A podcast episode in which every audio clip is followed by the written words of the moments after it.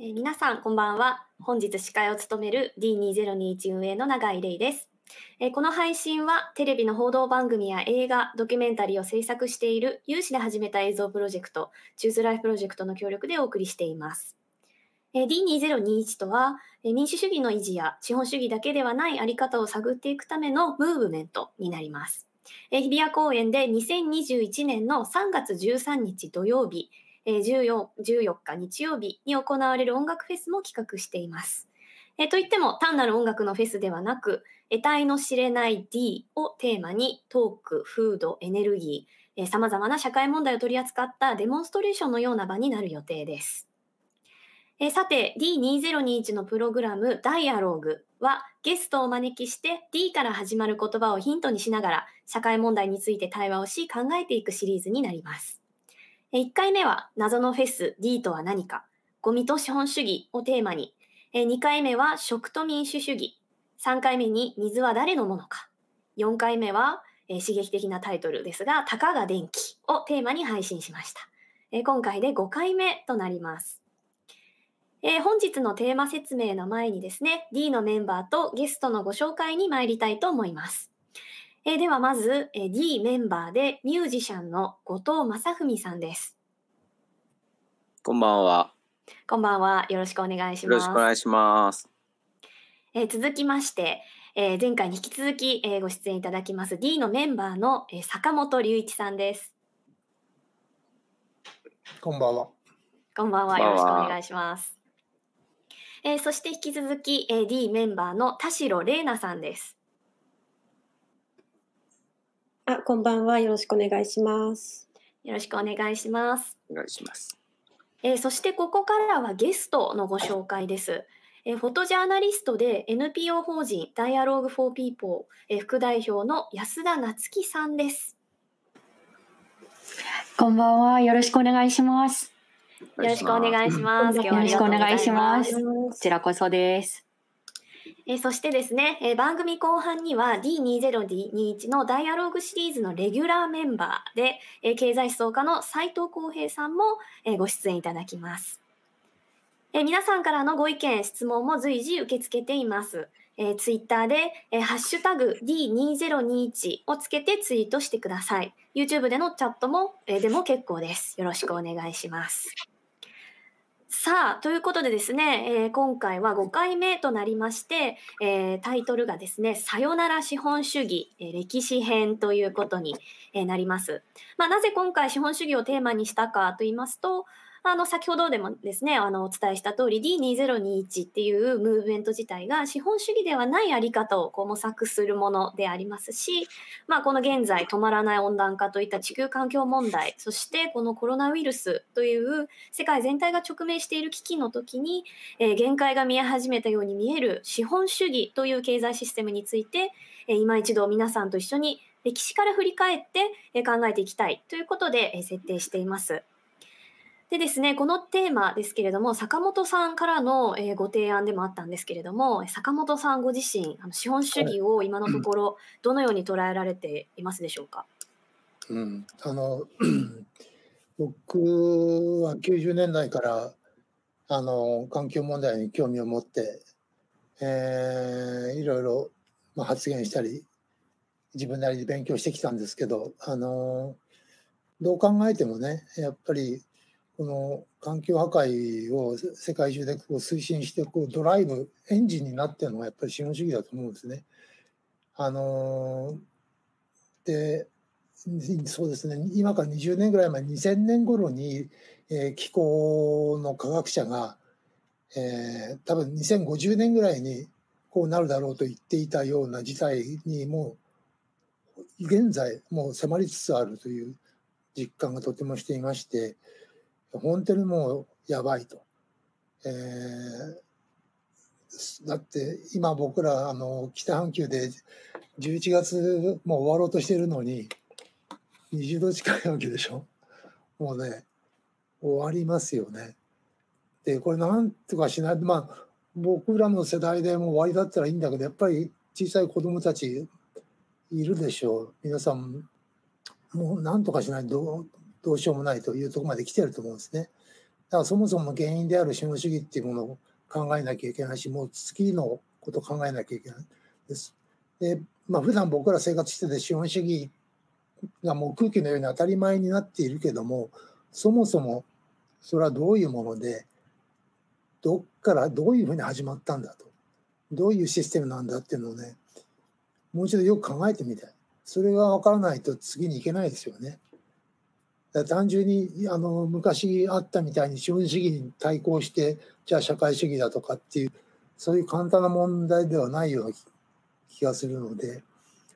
でまあ現在、まあ、そそんなことはあのたくさんの人が世界中で言ってると思いますけども、まあ、明確な具体的なじゃあ次の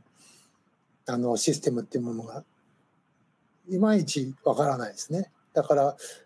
まあ、今日の話で少しでもそれがその資本主義の基し方、えー、そしてこの行く末というんですかね次の姿のある具体的なイメージをね僕は描き描けたなと思いますけどもね。はい、ありがとうございます。はい、ぜひあの視聴者の皆様と一緒にですね悩みながら考えながらっていうような番組にしていければと思いますが、え後藤さんはいかがでしょうか？そうですね。まあこう資本主義の中利潤とか利益とかが中心っていうか、まあ、それをまあなんて言うんだろうな。追い求めていくような、えーと、経済の在り方というか社会の在り方。じゃむほとんど無理がある、うん、こう無限に成長していくみたいなことをなんかまあ想定してというか、まあ、前提に僕たちは生きていてもうそれが何て言ったらいいんだろう。成長せよみたいな、まあ、脅迫でもあるし、まあ、そういう考え方がこう人間らしさを奪ってると思うし僕らもよりよく生きようと思うんだけどただ生活するだけで、まあ、このシステムの上では誰かを搾取してしまうっていう状況でではっきりとまあねどうやって抗っていいのかもわからないところなのでこの番組を通じてなんかまあそういうことを学びたいなと思って今日は参加してるんですけどね。問題だってことはきっとみんな思ってるんだけどどうやって止めたらいいのかっていうところもよくわからない、うん、難しさがあって、そんな風に考えています。はい。ありがとうございます。え安田さんはですねいつもあのチューズライフプロジェクトの番組で司会をあの務めてらっしゃることが多いですけれども、はい、今回はですね D2021 とのコラボ企画ではですね初出演ということであのありがとうございますご出演。はいこちらこそいやもう3日ぐらい前から震え上がっていました。安田さんはあの現在の資本主義について何かお考えとか何か思われていることありますか？そうですね。あの、今回、あの、声かけをいただいて、その資本主義っていうテーマをいただいて、一番最初にこう、パッと思い浮かんだのが、あの、すごくタイムリーな話題かもしれないんですけれども、まあ、経済の政策のその中枢にいた、まあ、あの、ずっと関わってきた、その竹中平蔵さんが、まあ、最近になってそのテレビで、あの、首を切れない社員っていうのは雇えないんだっていう言葉を放ったと思うんですよね。で、私はその冷たい言葉の響きっていうのをずっと考えていて、首ってってなんだろうとか切れないってなんだろうとかあのそれがずっと私の中で引っかかり続けていたんですね。であのちょっとあの私自身の話になってしまうんですけれどもあの私の兄がですねあの13歳年が離れていてで私が中学生の時にはもう居酒屋の店長としてあの働いていたんですけれどももう何ヶ月も休みのない状態っていうのがずっと続いて。でであの春先に実はあの過労の末亡くなってしまったということがあったんですよね。であの労災認定もその後受けてはいるんですけれどもで最初は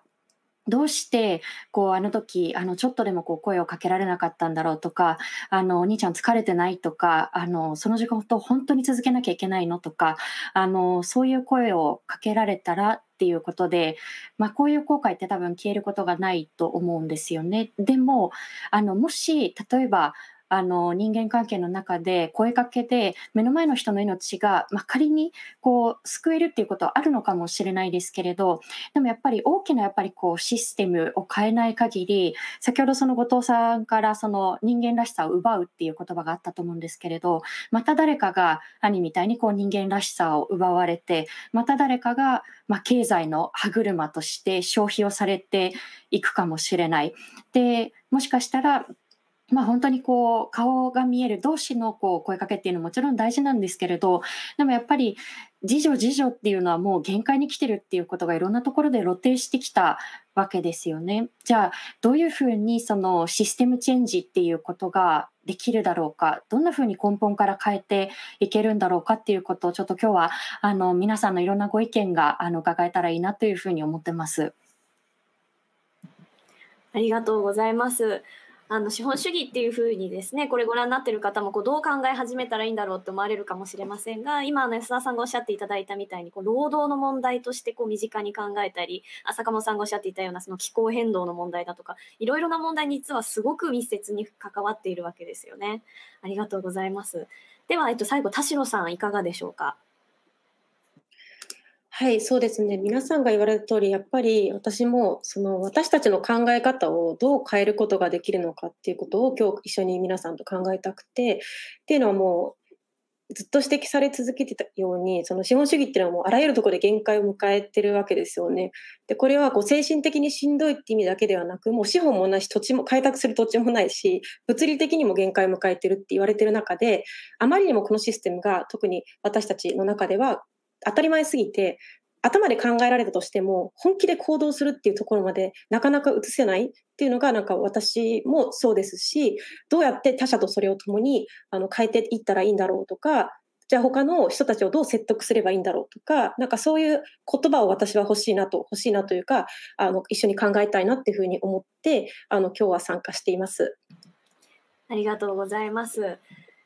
はい、えーと、後藤さんはですねあの今回あの番組のこの冒頭とですね最後に改めてご出演いただいて、えー、いただくわけですけれども今回一番知りたいポイントなどはありますでしょうか？はい。今回でも第1回で歴史編ってことなので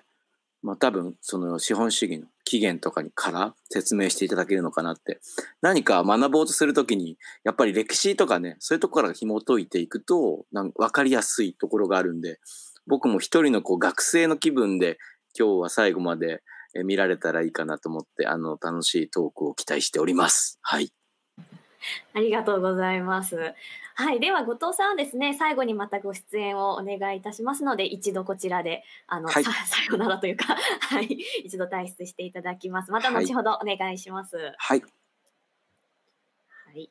えー、さてですね、今日はあのご存知の方も多いと思います。えー、資本主義の終焉と歴史の危機で話題となりました水野和夫さん。を、えー、ゲストに、えー、お迎えしています。そしてあの後半部分でですね、人申請の資本論が、えー、話題の斉藤浩平さんを、えー、ゲストにお迎えしています。でまずはですね、前半は水野さんに、えー、先ほどから皆さんの、えー、お話もありましたけれども、じゃあそもそも資本主義っていうのは何なのか、どういった歴史があるのかっていったところを紐解きながらですね、えー、現在抱えているような、えー、問題点をがあの伺っていきたいと思います。え、そして後半は、え、じゃあこれからの未来についてですね、斉藤浩平さんを交えながらダイアローグを、つまり対話ですね、をしていきたいと思います。はい、それでは、えー、早速第1部、資本主義の歴史というところに移っていきたいと思います。えー、資本主義とは一体何なんでしょうか、え、歴史から一緒に考えていきたいと思います。え、ここでですね、ゲストをお呼びしたいと思います。え、ゲストのですね、法政大学教授の水野和夫さんです。はい、よろしくお願いします。はい、よろしくお願いいたします。ますえまずはですね、簡単な自己紹介をしていただいてもよろしいでしょうか？はい。えー、っとそれではあの現在は今法政大学法学部で経済学を教えています。でその前は、えー、30年ほど、えー、証券会社に勤めていました。でその後内閣府内閣官房に、まあ、わずかおのおの1年ずつですけども、えー、そこに勤務しましてその後日本大学で教えてで現在法政大学で、え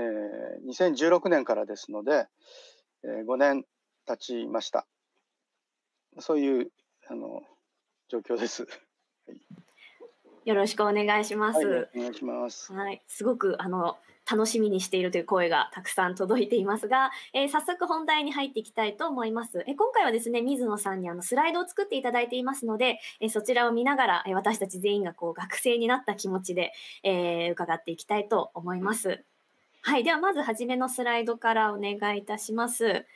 はい、え資本主義の歴史ということで、え石から種子へ、そしてマモンの誕生という面白そうな、えー、タイトルがついていますが、はい、よりゆっくり、より近く、より寛容な社会へということで、えー、水野さんにお話しいただきたいと思います。よろしくお願いいたします。はい、よろしくお願いします。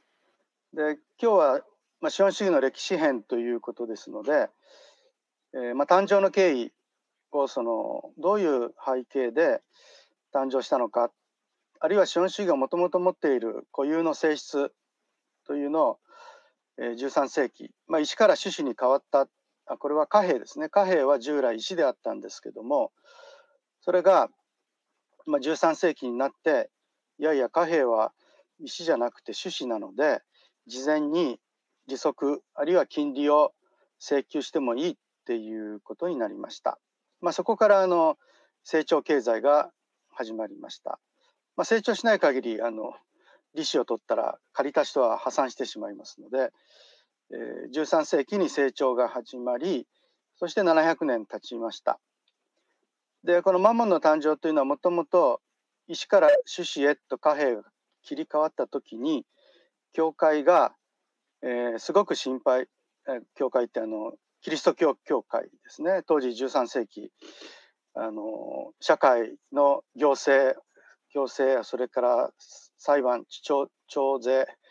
まあ、今の国家ですよね国家を担っていたキリスト教がいやこれ趣旨に認めたら趣旨を貨幣が趣旨だと言ったら本当は大変なことになるっていうことはもう十分その当時から承知してました。まあ、ですからいろんなあのブレーキをかけていたんですがでそのうち中の心配事の一つがいや神様から貨幣に信仰の対象が変わるとついに本当の神様じゃなくってママの神様をみんなが崇拝するようになるんじゃないかという心配してました。で実際に20世紀になってマンハッタンというのは19世紀末から20世紀にかけて100年かけてまあ、上へ上へとこう高層ビルを建てました。でこれは、えー、マモンの神に近づくために、えー、高層ビルを建てたんだ。でこれは13世紀のゴシック建ゴシック建築が、えー、本当の神様に近づくために、えー、先のとんがったですねアーチ状の、えー、教会を建てたのと同じじゃないかとこう指摘する人がいます。まあ、まさにそうなんだろうなと思います。ですから今あの邪悪の宗教が20世紀21世紀世界を席巻しているということだと思います。で後半のテーマになるんですけどもじゃあどうしたらいいのかということなんですけどもこれまでの行動原理の、え、よりゆっくりよりこれまでの行動原理はより早くより遠くより合理的に一銭もケチらないとかですね。一人も早く会社に行ってそしてあの出張は、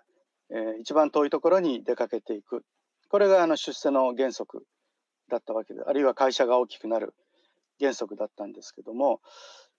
でそれその行動自体が、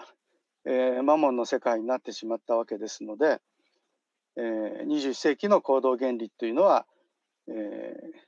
今までの行動原理を全部ひっくり返すというよりゆっくりより近くそれから合理的にの反対はデカルトの前の、えー、エラスムスの、えー、寛容主義ですね。それをもう一度引っ張り出し出して対立を収めなきゃいけないんじゃないかなというふうに思います。で今日はそのテーマに沿ってお話ししていきたいと思います。でまず資本主義の歴史を、えー、概略をご紹介したいと思います。で資本主義っていうのは13世紀から始まった、まあ、いろいろもちろんあの15、6世紀あるいは17、17世紀18世紀いろいろ説があるんですけども、まあ、13世紀にキャピタルという利息のつくお金という意味のキャピタルという単語が、まあ、言葉ですかね言葉が誕生しました。で資本主義という名前がついてるわけですから資本主義にとって一番大な大事なものは資本でありますので、まあ、資本が始まったのは資本という概念が誕生したのは13世紀からということになります。でじゃあ人類史はということになると、まあ、残念ながらあの世界史っていうのはまあ、西洋史だと思うんですね。日本史が一度も世界史になったことないですし、まあ、中国史が世界史になったらモンゴルモンゴルの時代に一時期であります。まあ、そういったことを除けば、まあ、西洋史が世界史を作ってきたと。でその西洋史とは何だということを考えますと、まあ、私が一番これがいいなと思うのはコレクティブの歴史であるというですね、まあ、こういう考え方が一番いいと思います。まあ、あのイデオ歴史とはイデオロギー体操イデオロギー闘争体操じゃない。イデオロギー闘争とかですね。それからあの階級闘争というのが、まあ、それももちろんあのその定義も素晴らしいと思うんですけどもこのコレクションあるいはコレクティブの歴史っていうのはコレクターがいつ誕生したかというところから始まってコレクターの第1号はノアの箱舟のノアなんですね。でノアがなんであのコレクティブの第1号かというと人類救済ですねあの2行目に書いてあります大洪水に直面して人類を救済しなきゃいけないという、まあ、そこからあのコレクティブが始まりました。だから本当はあの収集っていうのはあのなんていうんですかねあの危機の概念、であります。で人類を救済することによってでその後平時においてはどうするかというとコレクティブをすると社会秩序が維持できるということになります。まあ、人間というのはあの、えー、一人では生きていけないので、えー、共同社会になってからは常に社会秩序をどうやって維持するかっていうことを考えてきたんだと思います。それでそのじゃあ何をコレクティブするかというので、えー、最初は土地ですよね。土地はあの征服して土地を奪う。でそうすると濃度にする。でそれはあの世界帝国ですね。ローマもローマ帝国も世界帝国を目指してました。スペインのカール5世も世界帝国。その前のキリスト教も、えー、普遍教ですので世界宗教帝国でありました。ですから土地から始まって次にキリスト教が中世の社会を支配した時には霊魂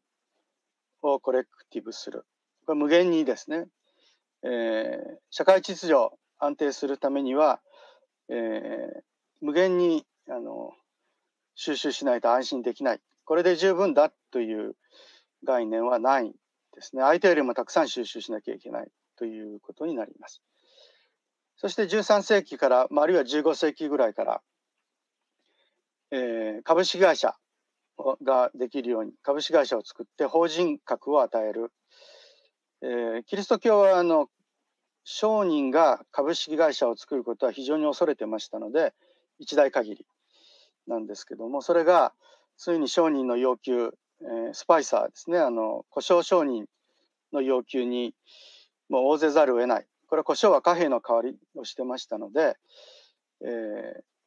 まあ、立場があのスパイサー、えスパイサーっていうんですか商人故障商人の言うことを聞かないと社会秩序が維持できないということになって法人格を与えるということになりました。でそこで法人格ができればそ会社に無限の資本を蓄積していくという永久生命ですね人間には寿命があるんだけど会社には寿命がないということになって、まあ、ここで初めてあのまあ、無限にコレクティブするということができるようになりました。まあ、土地はあの地球上の3割ですから限界がありそれから信者を集めるにも世界人口を超えて信者を集められないということになります。で今その資本がますますニューヨークダウが3000ドルになってですね4万ドルになって5万ドルを目指そうというのがおそらくウォール街の、えー、行っていることだと思います。で資本主義の始まりはこれにも13世紀ですね。原因は都市化、まあ、その背後には農業革命で農業の生産物が、えー、人間の数よりもですね余剰生産物ができて都市を作り都市には商人が集まる。で遠隔地貿易の商人が集まりますので、えー、1年間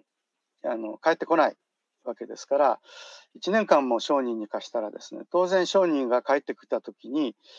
えー、莫大な利益を背負って帰ってくるわけですから貸した人もその一部分け前が事前に欲しいということで利子をあの要求するようになりました。で13世紀は黄金に回帰した時代ということでこれが下から2行目ですね。イコンからコインへコインに、まあ、信仰の対象が徐々に変わっていくということになりました。えー、ですからあの非常にあの、まあ、キリスト教から現在の資本主義というのは一直線でつながってるということですね。教会ではトレジャーっていうんですか宝物という意味にはイコンとコインの両方の意味があるというふうに、えー、言われてます。ですから教会もあの霊魂からですねすんなりと資本の、えー、コレクターにこう変わることが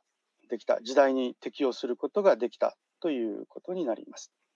まあ、ただあの心配してたんで心配してたんですけどもその心配がついに20世紀19世紀末から20世紀にかけてニューヨークのマンハッタン、まあ、それからおそらく東京はあの六本木だと思います。東京と、えー、ニューヨークが、えー、二大魔門の神様になってるというところにたどり着いたと思いますので、まあ、これはどういうふうに変えていかなければいけないかということが21世紀の課題だと思います。はい、ありがとうございます。えー、西欧史っていうのは実は収集収集と読みますがコレクティブの、えー、歴史なんだっていう非常に面白いこう切り口でご説明いただきました。えー、途中で出てきました、まあ、法人格っていうのはその寿命がないつまり人間は寿命があって有限にもかかわらず法人格えー、企業っていうものにはですね、えー、寿命がないのためにこう無限の収集が可能になってしまったっていうところも非常にあの後ほど重要になってくるんじゃないかなと思いますし今からコインの時代へっていうのもあの皆さんあの非常に実感あると思いますがその信仰の対象とでもこういうような私たちは貨幣愛を持っていますけれども、まあ、そういった時代にこう移っていた歴史を、えー、見ていきました。えー、田代さんあのこちらあの水野さんからご説明いただきましたが何か気になるポイントなどあるそうですね。もう本当にあの学生に戻った気分で生徒として聞いてたんですけどその生徒からの質問ということであのコレクティブというところであの収集すると秩序が維持できる。で人類が救済されるっていうのが1文目にあったと思うんですけどあのそこがちょっとまだニュアンスが私つかめてなくてですね。というのはコレクティブっていうのはこう人よりものを多く持つっていうイメージで多分これが資本主義の問題なんだと思うんですけれどもそもそもの目的がその社会秩序を守ったり逆に人を救うためだったんだっていうところのをもう少しご説明ご説明いただけると嬉しいなと思うんですけれども。いいですか？お願いします。はい。はい。あのコレクティブのですね、もともとの意味をたどると成分になるんですね。貯蓄に。だ経済学で一番大事な概念はもちろんキャピタルなんですけども、キャピタルというのはあの投資ですよね。1年間の投資の累計が資本になってそれで経済学では貯蓄イコール投資なんですね。だセーブセーブイコールインベストメントということになってセーブとコレクティブはこれもつながってるんですね。だから貯蓄することが、えー、救済の目的だから危機に備えてだからあのセーブしてインベストメントして船を作って洪水に備える大洪水に備えたわけですよね。それは危機に備える時の、えー、コレクティブはセーブなんですね蓄える。それから食料危機が来たらサイロを作っていや食料危機が来るかもしれないからサイロを作ってネズミに食べられないように、えー、お米をセーブする。でこれがあの1年間飢饉が来ても、えー、サイロの中からお米を取り出す。でこれもサイロ自体が構築物になりますのでセーブイコールインベストメントということになってそれであの工業社会機械化の時代になると、えー、貯蓄が今度は工場建設に向かってで工場建設でいっぱい生産物を作ってそれであの貯蓄をした人に利息としてで貯蓄っていうのは我慢のあの我慢代っていうんですか？今全部使いたいんだけどあるいは全部財布の中に1万円持ってたいんだけど3,000円手放す銀行預金する。そうすると3000円はこの1年間もう消費することを放棄するという決断をしなきゃいけない。のでその我慢代ですね。でそうすると我慢代すると大晦日の日に3%なりの利息が返ってきて。で1年後により豊かな3%だけですねたくさん買い物ができてより豊かになれる。でそれは平時においては社会秩序のみんな嬉しい嬉しいっていうことになって あの誰も不平不満を言わないということだと思います。で全部このコレクティブの源泉は貯蓄なんですね、セーブ。だから本当は経済学はアダム・スミスから始まってる、まあ、あるいはあのアダム・スミスよりもあのフランスのティルゴという人の方が早いんだという意見もありますけどそれでもまあ17 18世紀ですか1700年代なんですけども、まあ、実はずっとあのアダム・スミスの言っている貯蓄貯蓄が大事だと言ってることはもうすでにノアのこれノアの箱舟のノアがすでに実行してた、まあ、ただそのメカニズムを解明できなかったということだと思います。ありがとうございます。え最後、えー、先ほどのフリップでですね、20から21世紀はマモンの時代、マモンってなんだっていうようなコメントも多く出ていましたが、えー、なんとですね、ごっちさんがコメント欄に あのいらっしゃるので、あの、コメントいただきましたけれども、邪悪の神の時代に、えー、なったんだというふうにお話しいただきました。で、こちら、どうしてじゃあそれがマモンの時代、邪悪の時代なのかっていうところをこれから伺っていきたいと思います。では、えー、水野先生お願いします。はい。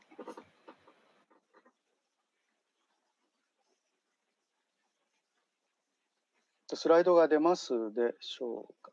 あ、はい、ありがとうございます。えー、っと、資本が一番資本主義で大事な概念なんですけども、その資本がなぜ大事かと言いますと、利子及び利潤を生むということなんですけども、じゃあなぜ利子利潤があの大事か。まあもちろんあの利子がプラスであれば、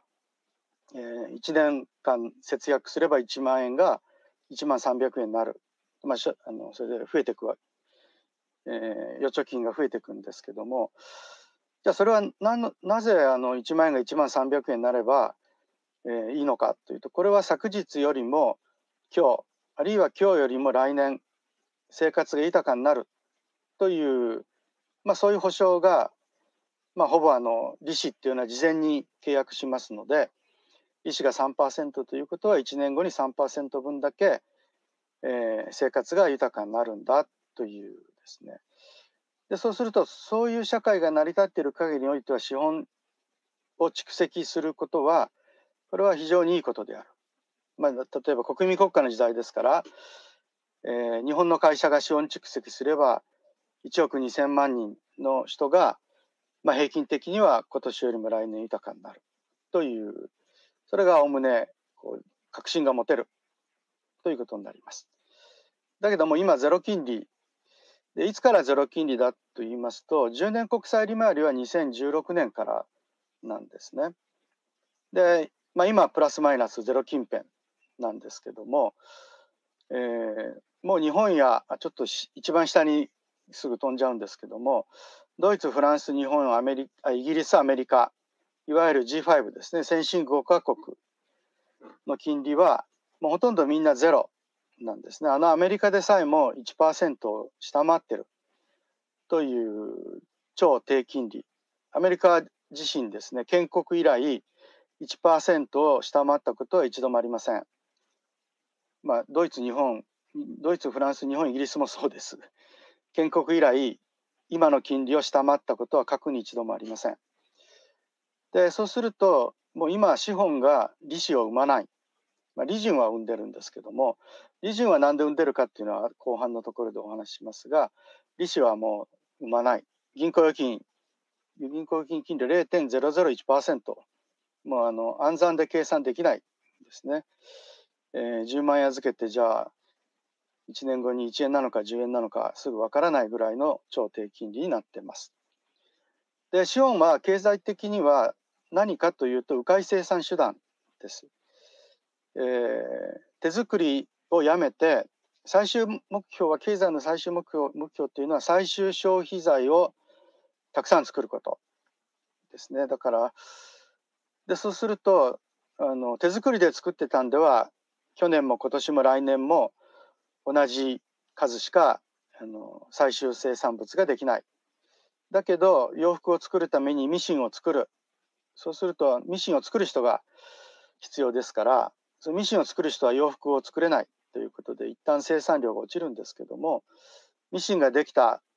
翌年には大量に洋服ができるということになって資本がない限り、えー、来年豊かな生活はできない。だから12世紀まではずっと同じ生活を明日も明後日も、えー、してました。でそれが13世紀から利子を生んで、えー、現在、えーまあ、平均的な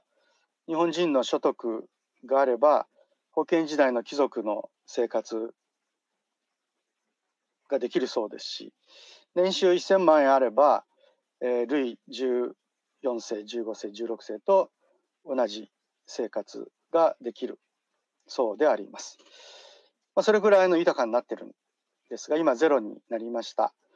でおそらくこのゼロというのはもうこれ以上資本を増やす必要がない社会ですね。食品ロスの問題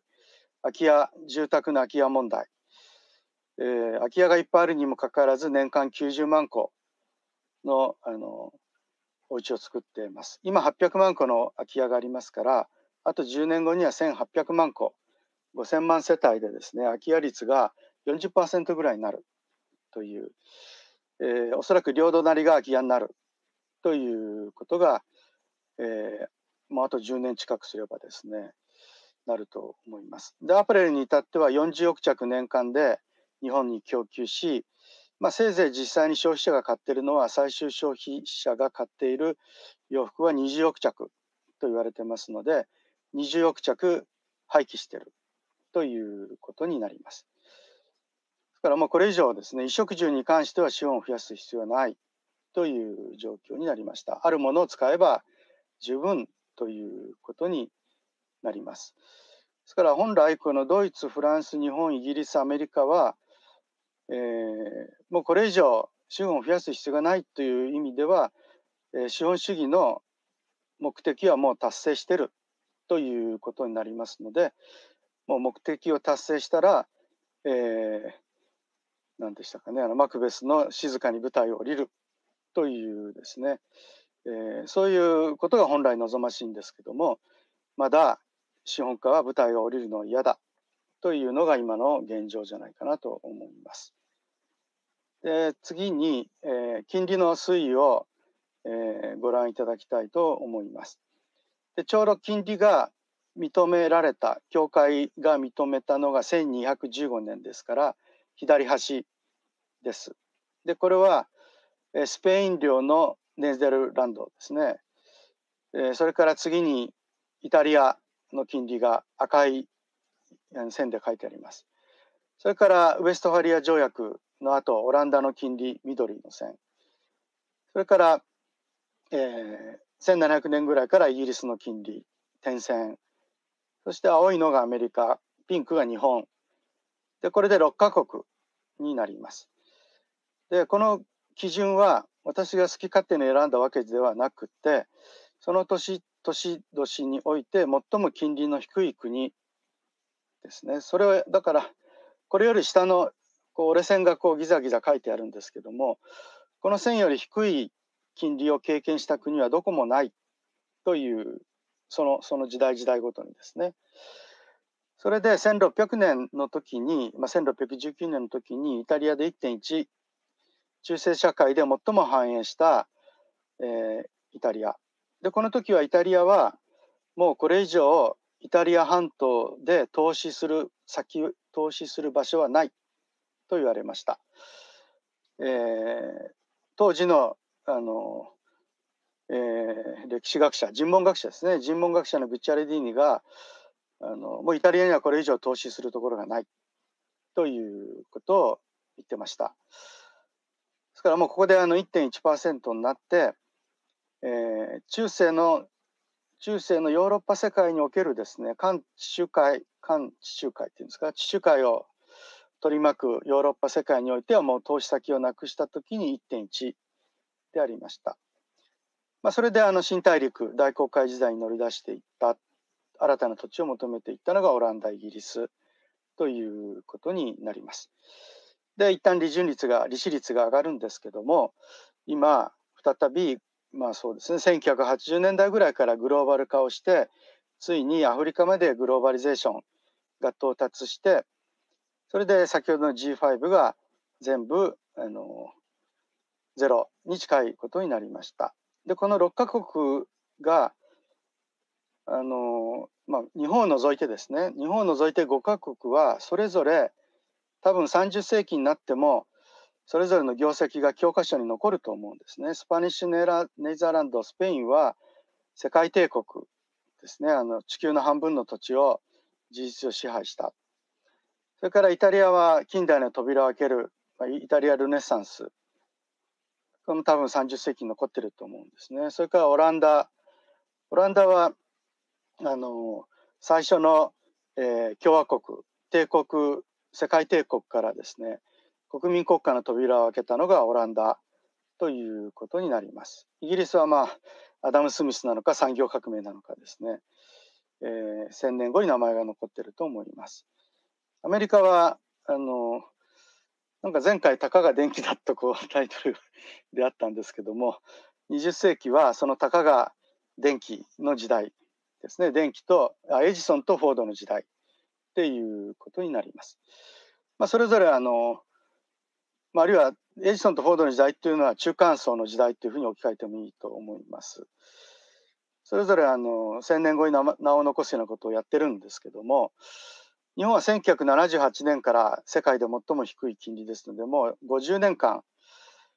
60年ぐらいになるんですかね78年からですから50年間半世紀にわたって世界で最も低い金利なんですけどもじゃあ日本は何残すんだろう？3000年後にですね、まあ、それがあのよく今の段階で、まあ、私だけかもしれませんがよくわからないというですね。この6カ国に比べて日本は何を残すんだろう？ということが、えー、大きな課題で。いや日本だけ6カ国中日本だけ何も名前何も業績がなかった国です。というふうに30世紀になって歴史家が評価するのは、まあ、ちょっと悲しいということになりますので、まあ、それを見つけなきゃいけないなと思います。で次に、えー、とですね次が、えー、一番上に赤い囲みでですねこれシェイクスピアがマクベスで「綺麗は汚い汚いは綺麗とこう言ったんでそれが400年経ってケインズがですね公平なものは不正であり不正なものは公平であると偽らざるを得ないということを言いました。で英文を見ると同じ英文を使ってます。ケインズはシェイクスピアの文章をそのまま使ってそれを400年経つと公平なものは不正で不正なものは公平だとこうあと100年間は偽らざるを得ないと1930年の時に言いました。でこれはあの解釈するとですね、えー、まあ不正なものも公平だというふうにえー、まあ、偽らざるを得ないなというのはどういう意味かと言いますと資本蓄積は不正に行われるんだけどそれは、えー、人類の救済あるいは今日よりも明日明日よりも来年、えー、多くの人が豊かになるんだったらまあそれは多めに見ましょうということを言ってるんだと思います。でだけど2030年にはもうこの偽りをやめる時が来るだろうと言ってその2030年の条件が生活水準が、えー、8倍。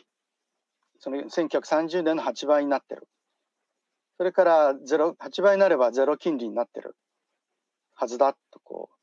う。で日本を計算すると8.5倍になってますのでもうケインズの言う基準をクリアしてるですね。ですからもうそろそろえー、不正なものは不正であるそれから公平なものは公平であるというふうにですねそういう時期がようやく2030年よりも10年早く先ほどの G5 諸国は、えー、来たんだろうなと。それでビリオネアと書いてありますがこれはあの10億ドル長者世界で2153人いるそうです。でこの人たちが持っている富8.7兆ドル。でこれあのパソコンで計算するとゼロが大きすぎてですね計算間違いしてるかもしれませんが1人当たり4500億円になります。それから46億人世界で下位、まあ、日本はあの、えー、上位2割から上位9上から2割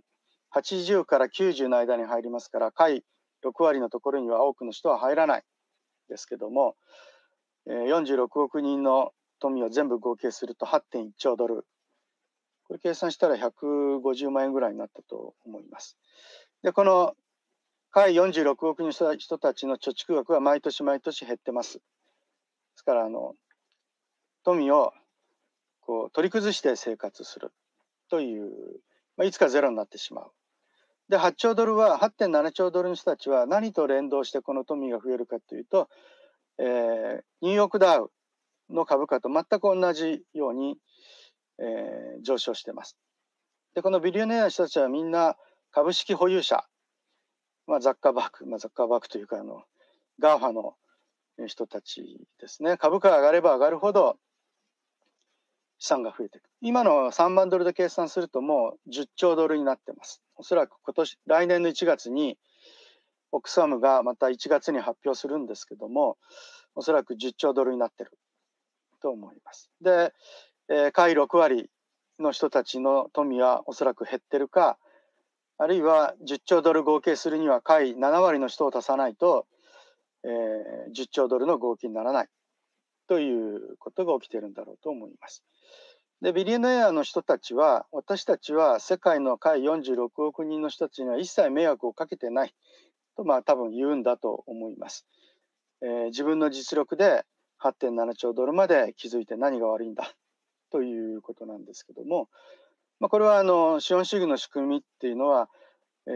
ー、パイが成長しあゼロ成長になるとショックドクトリン、えー、ナオミ・クラインさんが言っているショックドクトリンが発令されてそれでショックドクトリンが起きると会の人たちの富がますます減る。これはあの失業とかですね、えー、あるいは正規社員から非正規にっというふうに、えー、起きる、まあ、それが日本で、まあ、今あの世界の2153人と46人でご紹介しましたが日本だって、えー、同じことが起きています。えー、年収200万円以下で働く人の数が、えー、非常に増え金融資産を持たない世帯が3件に1件、まあ、3件いや4件に1件から3件に1件という87年はわずか3.3%でした、まあ、急増してるんですね。アメリカはもっと大変で1973年の実質所得を中央値で超えられない。ですからお父さんの生活水準よりもお子さんの生活水準が低下してしまった人というのが半分いるんですね。フルタイムで働く男性8000万人で4000万人が、えー、両親、まあ、あるいはひょっとしたらあのおじいさんの代になるかもしれませんがそれよりも生活水準が悪化してる。で先ほどのそうするとあの今日よりも明日明日よりも明後日というですねもうそれがえー、達成できていないという状況になってきました。で一方ごく上位1%の人はますます豊かになってるというそういうでこれが先ほどの中世社会イタリアが中世が終わって近代社会になる時にあの超え難い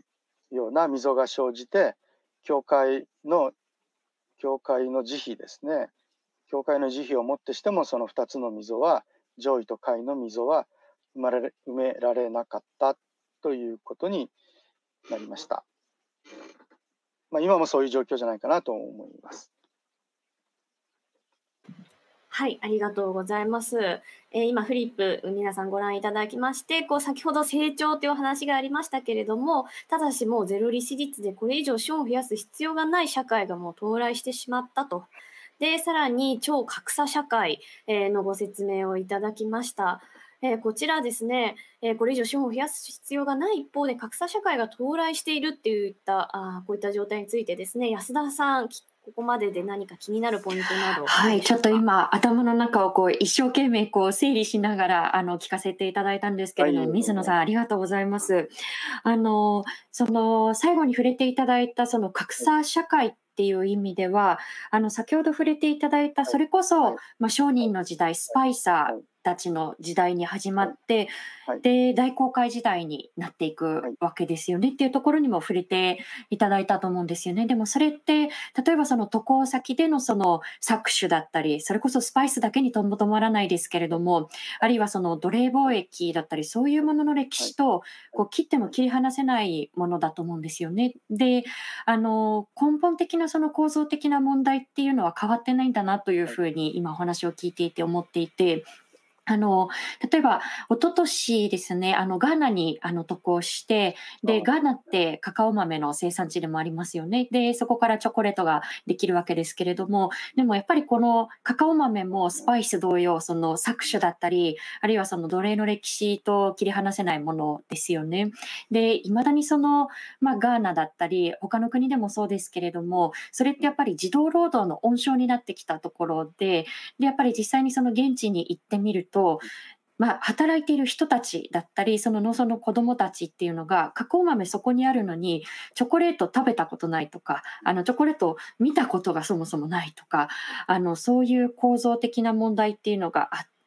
でもやっぱりその裏ではこう安いものチョコレートを量産してで莫大な利益を設けている企業っていうのがあるわけですよね。で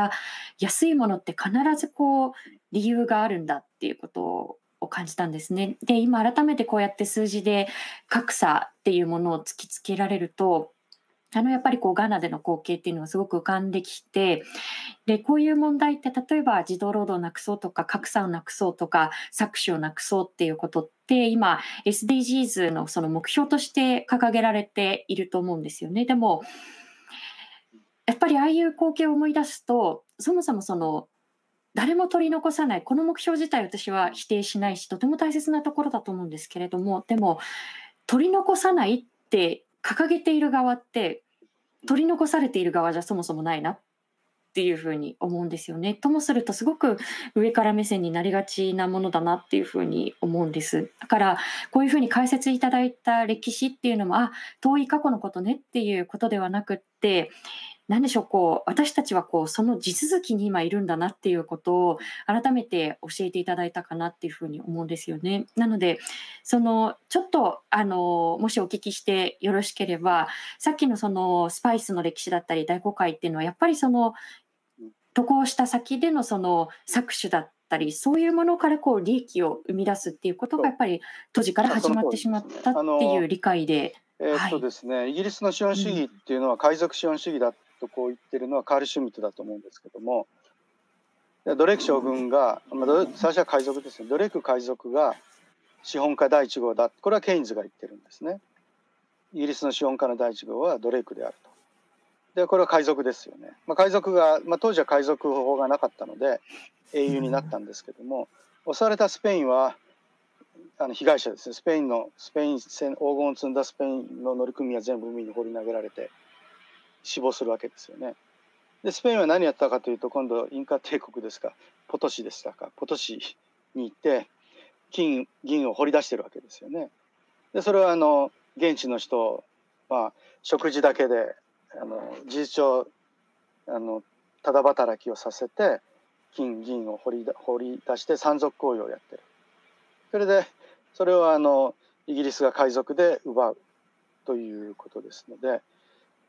まあ、大航海時代っていうのは山賊海賊が横行して、うん、それであの要するに法律がないので、まあ、それはあの犯罪にはならなかったというですね。それから銀行で言えば銀行じゃなくて13世紀に13世1400年代にメディティ家が銀行を始めるんですけども薬問屋の前は確か5人がメディティ家の一族で5人が死刑判決を受けてる。だからまあこれはギャングだったっていうことですよね。メディス家はギャング出身だということですのであの資本家っていうのはそういう人でないと資本家になれない。最初からコツコツなんていうことはあの資本家になれない。それはアダム・スミスが言ってるんですね。コツコツで資本なんかたまりませんと。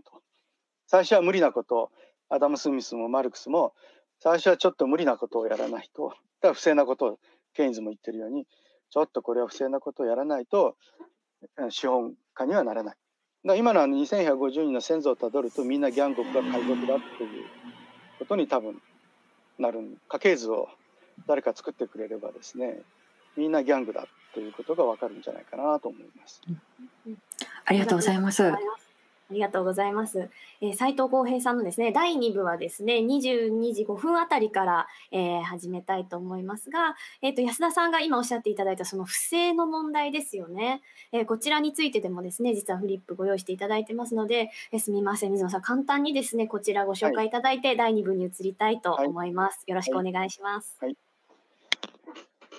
えっと、それでは、あの、簡単に、えショックドクトリンですね。これは先ほど2153人、世界のビリオネアがですね、えー、ほとんど株高ですよね。あの CEO ですから、ストックオプションを使ってる。で、ストックオプションというのは、リストラをすればするほど株が上がってくるんですね。だから CEO の頭の中にはいかにリストラをするか。まあ、要するに、従業員をいつ、あさっきあの、竹中さんの話が出ましたけど、まさにその通りですよね。いつ首を切れるかということを日夜考えている人たちだと思います。ですからここにあのだからショックドクトリンはあ要するにバブルですねバブル崩壊バブルっていうのはですね崩壊させるためにバブルを作るんだと思います。だからバブルができて崩壊するんじゃなくて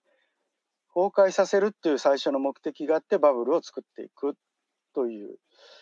まあ、それであのずっと上がり続けるとあの資産拡大ができないわけですから上がったり下がったりする中で、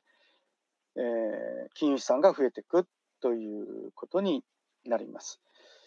でそれはケインズももう分かってるんですね。資本蓄積っていうのはドレークイギリスの資本家第1号からしても海賊であるとこ自分自分の国のあの資本主義を海賊資本主義だとこう言ってるわけですからでみんな不正なことをやってきたんだという。でそれは公平であるとこう偽ってきたのは、まあ、みんなのためになるんだからということなんですけども2030年にゼロ金利になったら下の段になるんですけども財産としての貨幣愛は貨幣愛ですね、まあ、アダム・スミスも貨幣愛とこう言ってるんですけどもありのままの存在として多少忌々しい2030年ゼロ金利になった時には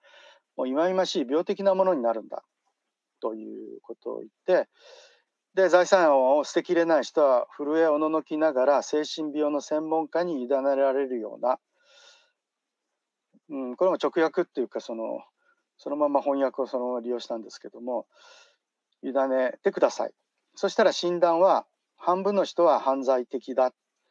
お医者さんがじゃあパトカー呼びますからちょっと待っててください。と言ってそのままパトカーに乗っけられて、えー、刑務所に入る。残りの半分の人はちょっとこれは軽症だからじゃああの入院病棟を手配しますから入院してください。という、まあ、具体的にケイズの言いたいことは行間を読むと社会から隔離した方がいいんじゃないか。ということをもうすでに1930年の時に100年後を見据えて、えー、言ってる。ということになります。ですから2030年には2153人の wanted list が電柱にあちこち貼られてる。ということが起きるんじゃないかな。インターポールがですね2153人の、えー、写真をあちこちに貼り出すというふうになってるんじゃないかなと私は、えー、思っています。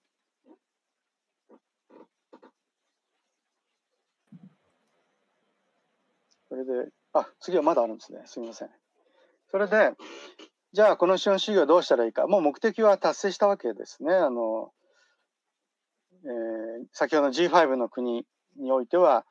資本の目的っていうのは人類の救済でありより生活豊かにするためという、えー、目的を達成したわけですから次のシステムを考えなきゃいけない。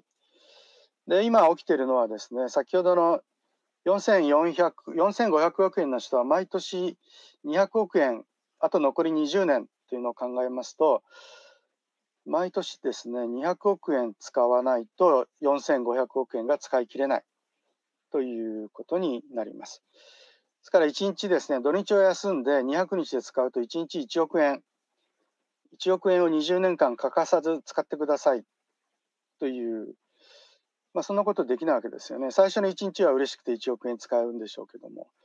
2日目になるともう買うものがないというまあ、1週間ぐらいは頑張って7億円5億円ぐらい使えるんでしょうけども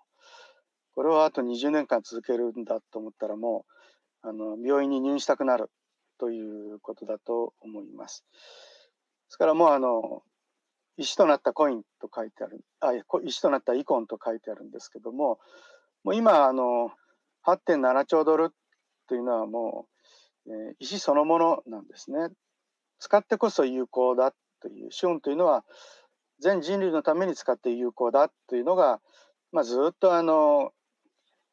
歴代の人たちが考えてきたことなんですね。でそれがもう使い切れないわけですから、えー、もう石となってしまった。要するにアリストテレスの時代に戻ってしまったということになります。で2153人だけがそうじゃなくって日本の400万社の株式会社もこれを全部合計しますと475兆円の内部留保金があります。これ資産の部でいや資産に資産の部にはそんなものがないというよく言う人がいますけども現金預金で240兆円それから投資有価証券で300兆円ぐらいかな合わせて、えー、すぐに売却できるものというのは500兆円以上ありますのでこの475兆円というのはいつでもあの換金できます。でうち145兆円は本来は、えー、負債の分に計上すべきものだったんじゃないかなと思います。なぜかと言いますと、えー、生産性が上昇しているにもかかわらず、えー、賃金を払ってない部分が28兆円1999年からです。それから銀行に正当な利子を払ってない分が117兆円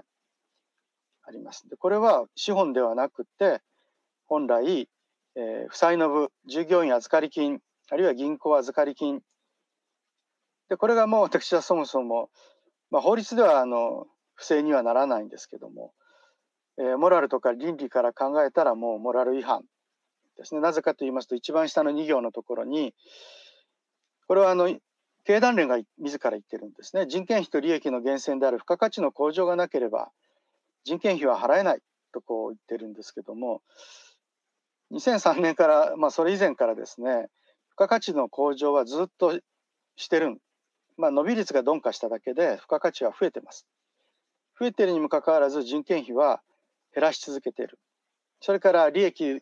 の元から利子を払わなきゃいけないんですけどもその利子も減らしてるということでありますから経団連もまあ自分で報告書を出しておいてですねそれを実行しない。でこれもまあモラル違反ですね。あるいは倫理違反ということになりますので、まあ、今あの政府が桜の会で領収書あるないってこうあるいはあの記録文書がないあるとかって言ってるんですけども、まあ、それもすごく重要な問題だと思いますけども政府がそういうことをすると経団連もしますし経団連があのこういうことを報告書で出しているにもかかわらず賃下げをしているということはこれは経団連企業ですから経団連企業がやってるんだったら俺たちもやってもいいんじゃないかということで先ほどの145兆円が本来あの未払い金だから今の危機の時に未払い金を返さなきゃいけないわけでありますから国債を発行して、えー、国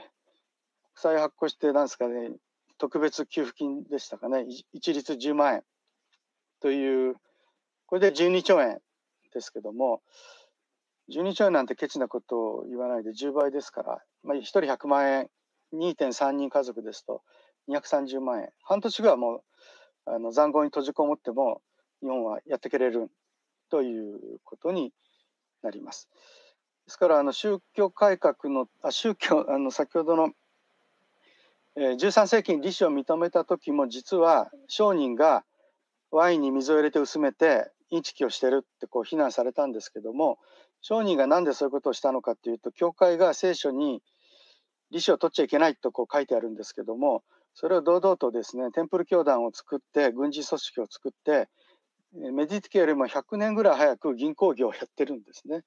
ですから周りの人から見ると聖書に利息を取ってはいけないと書いてあるのにテンプル教団を見ると利子を取ってるぞじゃあ何でもやっていいんだということになって商人もワインに水を進めて売る。今同じですよね。桜の会で民主主義っていうのは議論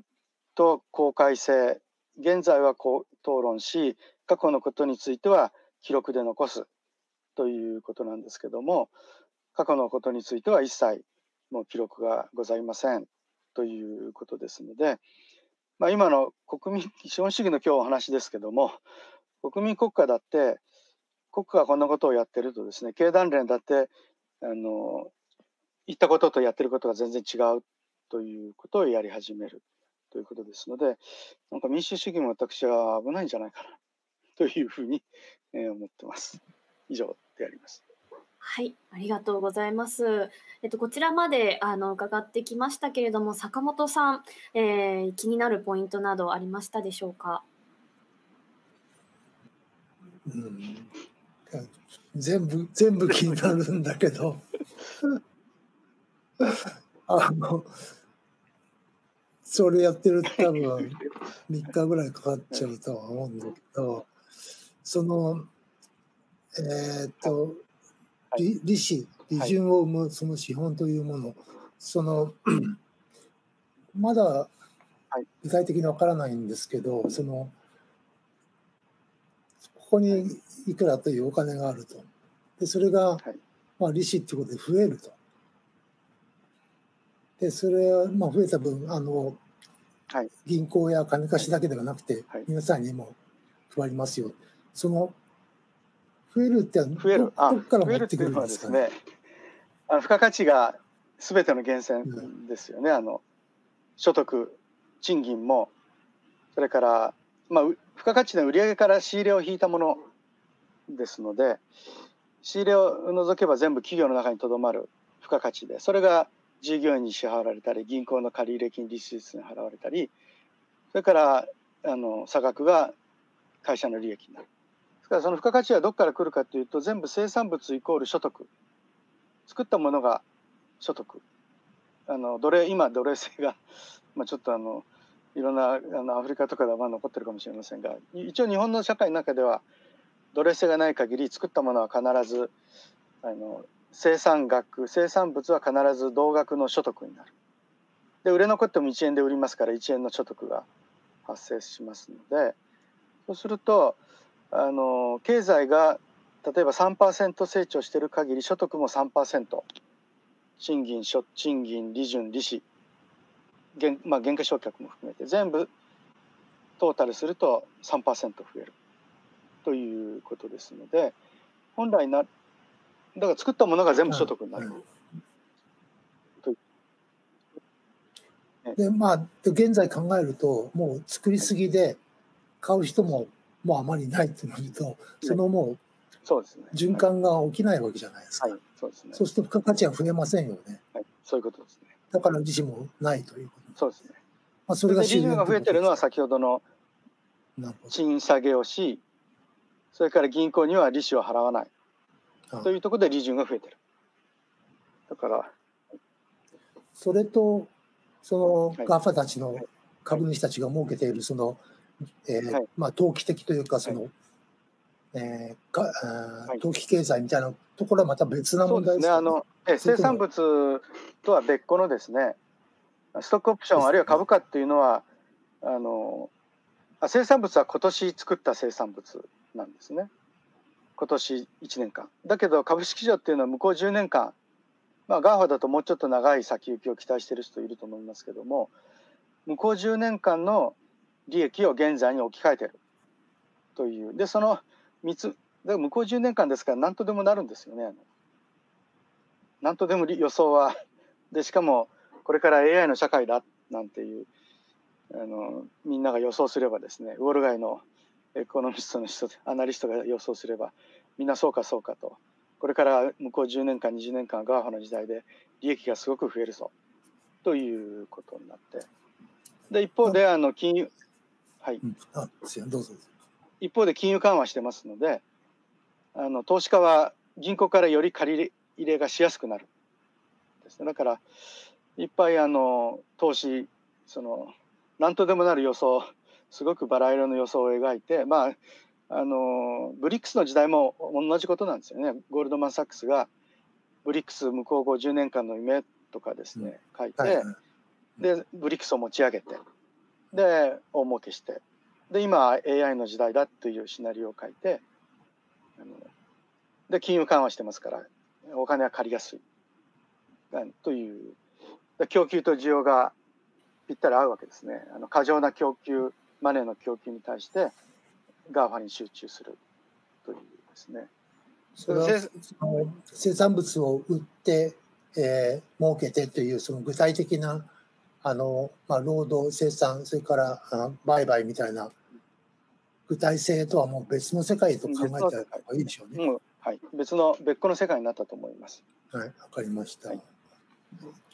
はい、ありがとうございます。ここまでですね、歴史から現在に至るまで皆さんと確認してきました。あのコメントでですね、あ難しいっていう風なあのコメントもありますが、あこちらですね、アーカイブ残りますので、私自身もですね、本当に学生の気持ちでですね、何度も見直したり、えー、他のですね、本をまた、えー、読んでいったりとかしてですね、勉強がこう広がっていったらいいなというふうにも思います。はい。ということでですね、こちら資本主義というものが最後に出てきました、その不正であるとか、えそういったものと非常に密接に関わっているということ、そして冒頭安田さんがおっしゃっていただいたような、本当にこう身近なその過労死であるとか、あの非常に低いえーと、賃金の問題であるとか私たちの身近な問題として迫ってきていますよね。でこちらですねじゃあ私たちはそんな、え資本主義にさよならできるのかすべきなのかっていったところを、えー、経済思想家の斉藤浩平さんも、えー、入っていただきまして未来について、えー、ダイアローグ対話をしていきたいと思います。はい、ということでこちら、えっと、ゲストをお呼びします斉藤浩平さんです。よろしくお願いいたします。えここまで聞いてみていかがでしたでしょうか？はい、あのー、難しいと感じられた方もいらっしゃると思うんですけれども、まあ、すごい僕なりにざっくりまとめると要するに、まあ、生活苦しいなって感じてる人たちやっぱ多いと思うんですよね。で生活苦しいってなるとやっぱ経済がまず大事で経済がやっぱり景気がいいと経済も成長してその恩恵を受けて賃金も上がって自分たちの生活も良くなるんだでところがですね今日水野先生の話にもあったように実はもう洋服とかももう捨てられまくってるぐらいあるいは食べ物だって捨てられまくっててでだから実は生産力自体はめちゃめちゃ高いんですよね。つまり有り余るぐらいの富を作るぐらい、えー、私たちは実は物を作る力は持ってる。ところが人々は生活は苦しい。その理由は何でかって言ったらこれは経済成長をしてないからっていうのではもはやなくてさっきのオックスファムのデータにもあったように一部のお金持ちの人たちがまあ言ってみたらそれをものすごい独占してたりだとかあるいは一部の企業がそれを全部内部留保として溜め込んでで溜め込みながらあるいはそれを溜め込むために企業は人件費をもうカットしてるわけですね。でよりも市場ではもう売れないぐらいあるので物が。それも実体経済って言うんですけど物を作ることね。実体経済で新しいものを作っても全然売れないからもうじゃあ一番手っ取り早く利益出そうとしたらもう人件費カットしちゃう。でそうするとまあ一般の労働者の生活は苦しくなる。内部留保余っちゃった。どうしよう。あとはマネーが結構いっぱいあるわけですね。このマネーを株、さっき最後水野先生の話にもあったように、こう株式市場にこうぶち込んでこう投機するわけですよね。でそうするとその一部の人たちはますます資産を持ってる人たちはますますそれで株価が上がっていってお金は増えていく。資産はブクブク増えていく。でそういう意味で言うとだから実体経済はこうもう飽和してるんだけれども、その分、こう、金融資本主義とか言ったりしますけれど、そういう形で、そこではある種のバブルみたいなものが起きていて、今、だから、アメリカでは3万ドル、株価が3万ドルとかになってるわけですけど、それでどんどんどんどん、そういう株を持っている人たちはますます富むけれども、そういう株を持っていない世代、特にまあ今若い世代とかもそうなんですけど、全然いい仕事もないし、あの親親の世代よりも実はですね、私たちの世代、ミレニアル世代とその下 Z 世代って言うんですけど、このミレニアル世代っていうのはね、歴史上、数世紀ぶりに親よりも、あの、障害年収が低くなる世代って言われてるんですけど、まあそういう状況に今なってしまっていると。これは大問題ですよね。でも実はもうそこに十分富もあるんだし、そのお金持ちの人たちってもうジェジェフ・ベゾスってもうね、今資産2000億ドル超えたらしいんですけど、2000億ドルですよ。20兆円以上持っててその使絶対使い切れないわけですよさっき最後言ってたようにそんな人たちからはもう実はもっとお金取っちゃえばいいし内部留保とかそういう資産にもバンバン課税してですねもうそれで資本主義さよならなんじゃないかであとはもうそうしたら別に成長しなくても十分みんなでその富をこうシェアして生きていけるんじゃないかそんな可能性が今出てきてるんじゃないかなと思いました。はい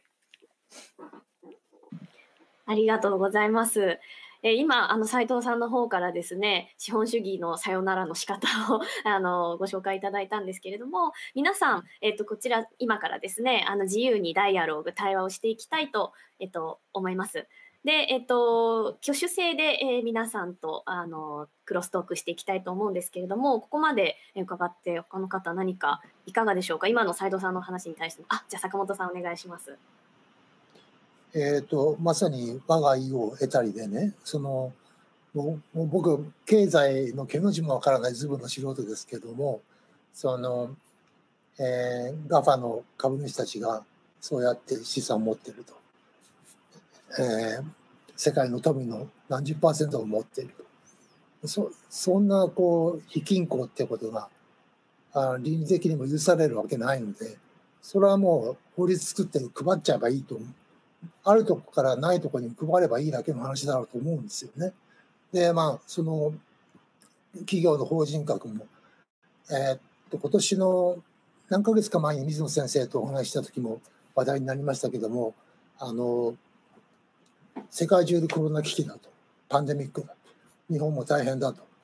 いうのに、その、えー500兆円近くあるその企業の内部留保金なぜ吐き出さないんだそんなものは法律作ってその違法だっていうふうにして出させればいいだけの話でしょなぜそれをしないんだと思うんですがまあその日本は民主主義で独裁制ではないので誰かがそう思ったからって簡単にそうにはならないのかもしれませんけども。それはもうでもなんだろうな。そういう民の声っていうのかな。まあ民主主義ですから逆に。そういう民の声がこれ不正だろうおかしいだろ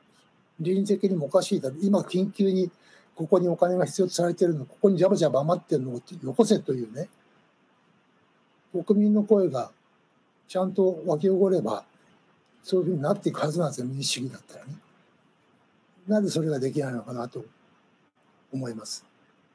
例えばお隣の韓国だったらばあの、まあ、大統領周辺で何か不正が行われていると言ったらもう民で100万人200万人が出ていって怒ってですね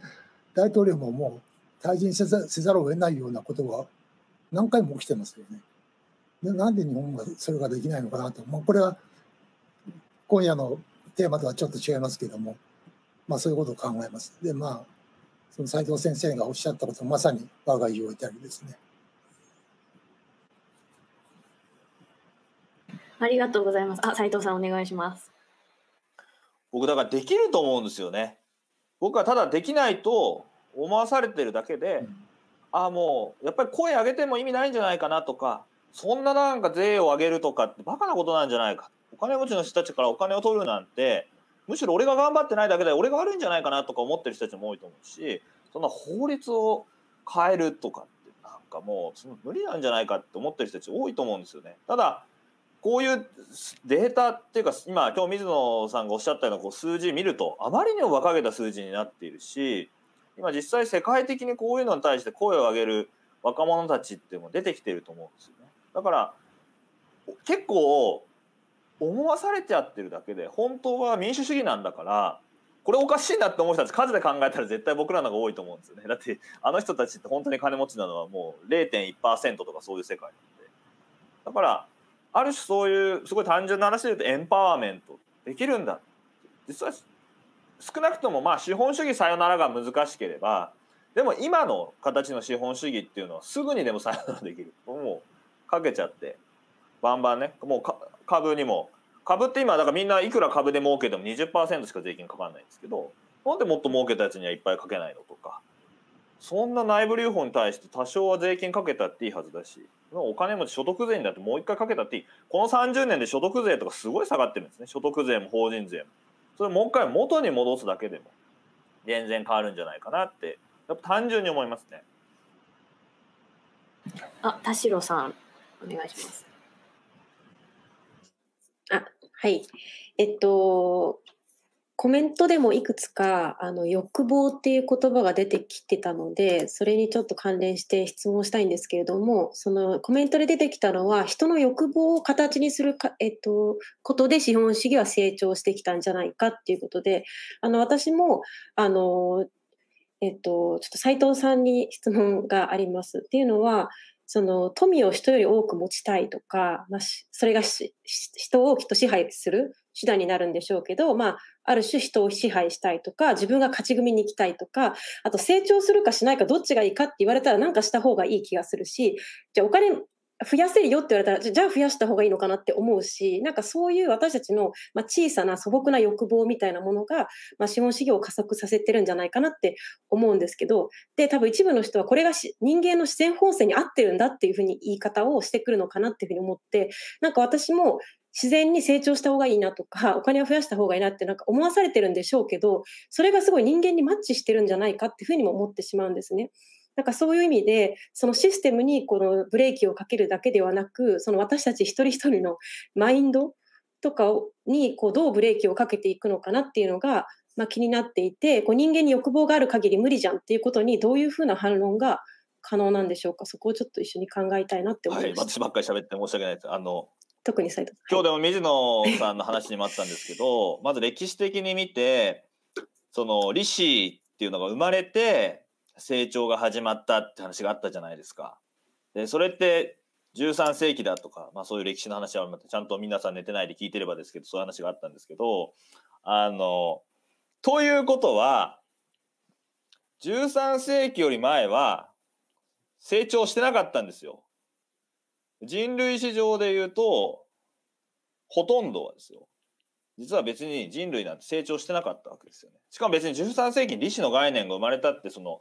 いわゆる資本主義的などんどん増えていこうみたいなものが、社会全体を覆うのには、あとその後数百年かかるわけですよね。まあというかもう本当に19世紀とかにならないとそんな資本主義みたいになっていかないわけですけど、ということは実はですね、人類の歴史上のもうほとんどは私たちはそういう成長とか無縁で生きてきたしそれが本質だって言われてしまうとじゃあ人類史の9割を人類何してたんだって話になる。むしろ人類っていろいろな方法でそういう成長ってのはまあ宗教でねそういう利子獲得しちゃいけない規律があったりするわけですけど成長しなくてしちゃいけないんじゃないか。することの方が危ないしすることの方が私たちのある種人間としての例えば発展とか豊かさとか本当は社会でみんなで生きていくために必要ななんか協力とかシェアとかそういうものを壊してしまうんじゃないかっていうことに人類は実は気が付いてたんですよね多分。だから宗教とかいろんなものを使ってそういう成長成長ってなることを実は抑えていた。もう一回じゃあそれ少しはやろうぜっていう話ですよね。別にみんなベゾスさんに、アマゾンのベゾスさんに、僕と同じ生活してよとは言わないですよ。だけど、別に、年収、まあ、1億とか2億あれば十分じゃないの。まあ、2億じゃ足りないって、まあ、せめて5億、年収5億ぐらいでどうですか？と。そういう社会で僕はいいと思うんですよね。ありがとうございます。あ、すいません。先にちょっと安田さんが先ほど手を挙げていらっしゃったので伺ってもいいですか？はい、あのーありがとうございます。先ほどあのコメント欄でですね、あの笛美さんがえっと日本社会では声を上げるっていうことのハードルを高く設定しすぎなんではないかっていうコメントをいただいていて、あの本当は斉藤さんにあのどういうこう投げかけとか働きかけが必要なんだろうっていうことをお聞きしたかったんですけど、先先ほどすでにあのお答えいただいたので、あのその答えがとてもあのしっくりきました。で、あの水野さんにちょっとお聞きしたいんですけれど、ちょっと格差のお話に戻ってしまうんですが、特にこの新型コロナナウイルスの感染拡大で、その日頃からのその格差っていうのが命の格差になってしまっているっていうのは私は非常にこう気がかりだったんですよね。で例えばそのアメリカ社会なんかを見てみるとその黒人層の方々のあの亡くなっている死者数がやっぱりこう白人層を大きく上回っていたりですとかその人種格差っていうのが生死に直結している問題になってしまっているわけですよね。でもっとその世界的に視野を広く見てみるとそのこの中で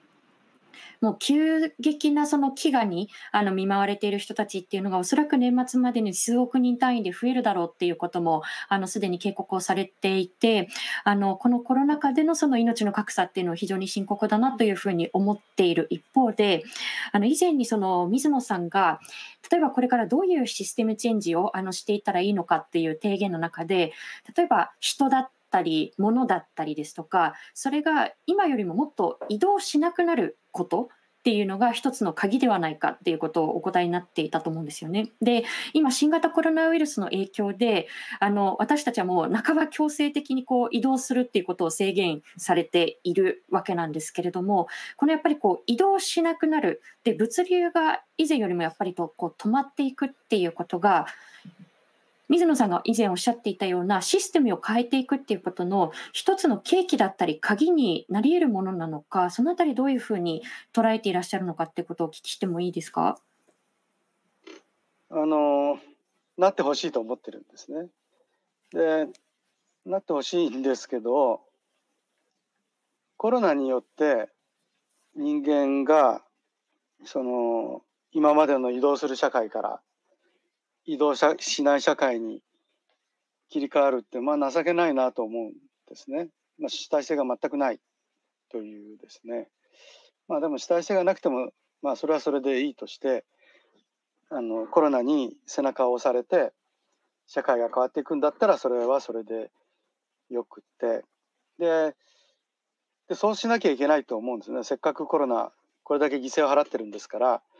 その犠牲を取り戻さなきゃいけない。で取り戻すにはその今までのよりたくさん動き回るっていう、まあ、動き回るのは人じゃなくてお金も動き回ったわけですよね。あのグローバリゼーションというのは人物お金の国境を越える自由な移動っていうんですけど基本的にはあのお金が一番国境を動き回ってたわけですよね。だからコロナによって移動制限がかかるのは人ですから、まあ、人の移動もあのそんなにですねあちこち移動しなくてももう便利な社会になったわけですよね。コンビニができて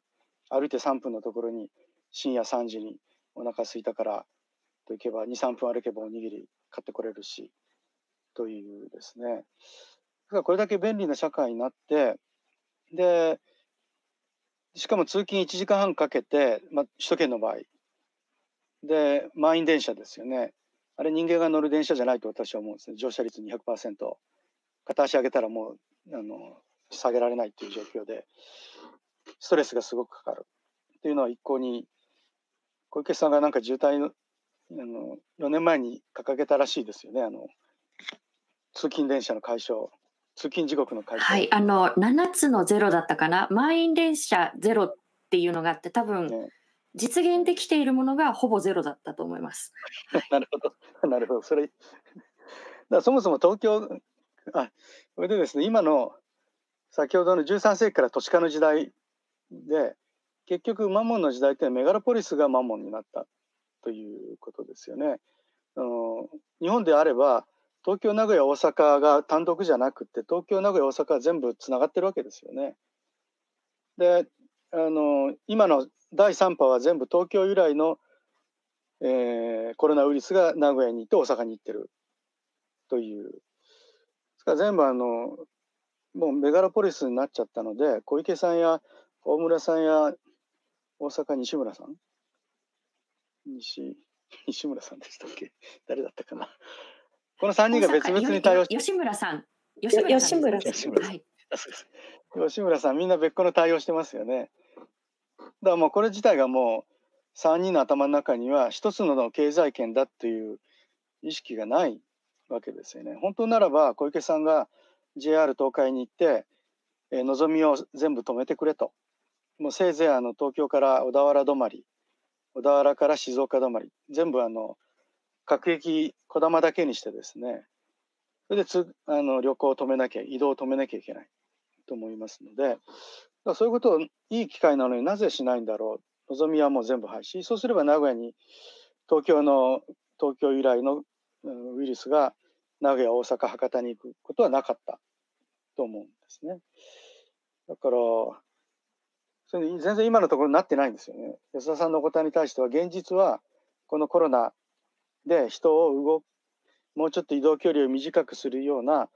政策を誰も取ってないという。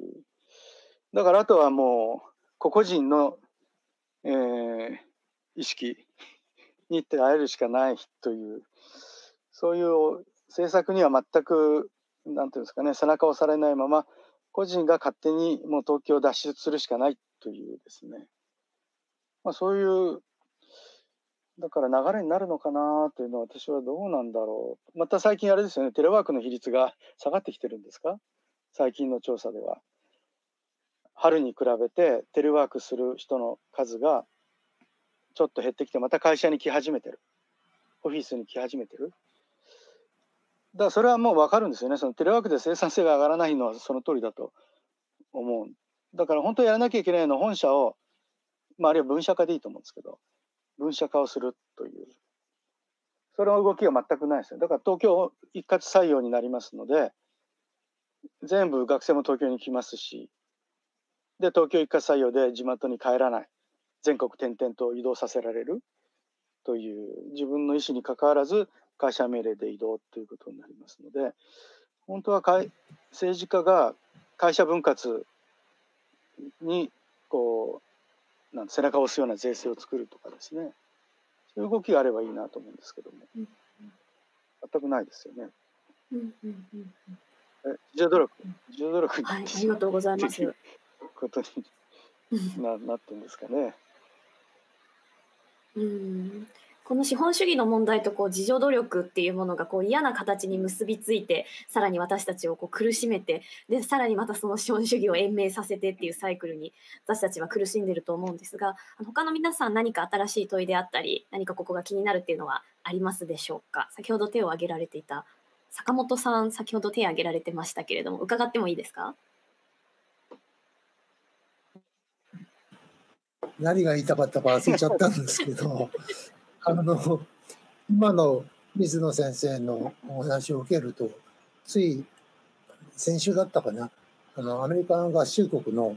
温暖温暖化ガスの排出量がここ30年で最低だったそうですね今年は。だからやはりそれだけ人が動かなければ減るんですよね。まあその地球全体でいうとその温暖化ガスの排出が全体でいうとそんなには減ってないというえー、話も記事も読みましたけども、まあ、US に関しては大幅に減ったということですね。でそれはそうですよね。あの何か何か何が言いたかったのかな。まさにこう生の対話なのでこういうことが。はい、まあ本当に言いたいことはたくさんあるんですけどあの例えばねまあ自動車通勤をするとするでしょ、うん、まあ、そういう人も多いと思うんですけどもそれは何かっていうと、まあ、あの例えば江戸時代で、えー、500人の家来を連れて大名行列をするぐらいの、まあ、エネルギーのあ消費なんですってね。だからそんなことを昔の大名がえー、何年かに1回やっていたようなことをですね、毎日のやってると。アメリカなんていうのはあのもちろん日本もあの地方ではそうかもしれませんけど車社会になっていてですね車がないと買い物もできない。お年寄りも困ってしまうと。それはそれで現実としてある認めなきゃいけないんだけどもまあそんなことになってる。で今日なんかテレビ見ていたらあの日産がもうガソリン車は売らないと一切。うん、それはもうとても素晴らしいあの決断だと思うんですけども遅すぎます。うん、そんなものはね20年前にやっといてほしかった。この20年間もう何をしてきたのかと思いますけどもでもね遅すぎるけどもあのやった方がいいもちろんで世界はどんどんそっちに向かってる。だからその資本主義のシステムの中で動いているその企業も、まあ、そういう努力をしているだから国もやってほしい。民民間もやる。個人もやるということでね。みんなでやらないとねもう本当にまずいです。あのまずいんですよ。うん、なんかはい。移動しないっていうとすごいこう不便なあのことだなみたいなことを主張してくださってる皆さんもしかしたら思うかもしれないんですけどなんかもうちょっとこう地産地消感みたいなものを増していくみたいな感覚なのかなっていうふうに今のお話を聞いていて思っていてそれこそ前回のこの D の企画っていうのが電気だったと思うんですけれども例えばその外から火力発電のじゃあ燃料をはるばるこう海を越えて持ってきてっていうことではなくって自然エネルギーって要は地産地消だよねっていう話だったと思うんですよね。なんかそういうサイズ感みたいなものにこう落とし込んでいくっていうことなのかなと今のちょっとお話を聞いてて思ったところでした。エネルギーだけじゃなくて衣食住全部できるんじゃないですかね。でそういう建築の分野でもそれやってる人がいるし全部その建てる場所の近くの材木を使うとかね、えー製材所を使うとかですねそういう人たちもいますよね。どんどんその全てにわたってそういうことができていったらあのどんどん物流の量も世界的に減るわけだしその方がいいに決まってるわけです。だからまあ極端なグローバリゼーションそしてそのなんていうんですか、えー部品を持たないでなんていうんだっけなんか専門用語ありますね。その必要な時に、うんえー中国から持ってくるという、はいまあ、それが今年断たれたわけで一瞬。あのそこもみんなあ考え出してやはりある程度部品は貯蔵した方がいいしそれから複数のサプライチェーンを持った方がいいというようなふうに、まあ、これから変わコロナのおかげでというかな変わっていくんで、えーその全体で排出量も減っていくといいなと思いますけどそうそう簡単にいかないかなと思いますね。とにかくね作りすぎなんですよもう。本当に。だからねもう作るな売るなっていうね。それちょっと企業の方には申し訳ないけどもねもう十分あるんだから作りすぎ。そもそもだからリサイクル、まあ、斉藤先生もよく言ってるようにねリサイクルも、まあ、大事かもしれないそのままゴミを捨てるよりかはもちろんリサイクルした方がいいんだけどもそもそも余ってるんだからうん抑えようよって話ですよね。うん。うん。うん。と思います？はい。ありがとうございます。あの最初の方からですね、あの結構コメントに多く見られるのが、その地球環境の問題と資本主義の問題が関わってるんだっていう、そのあ意外だったとかいうようなコメントが、えーよくあるんですけれども、斉藤さんこのあたりぜひあの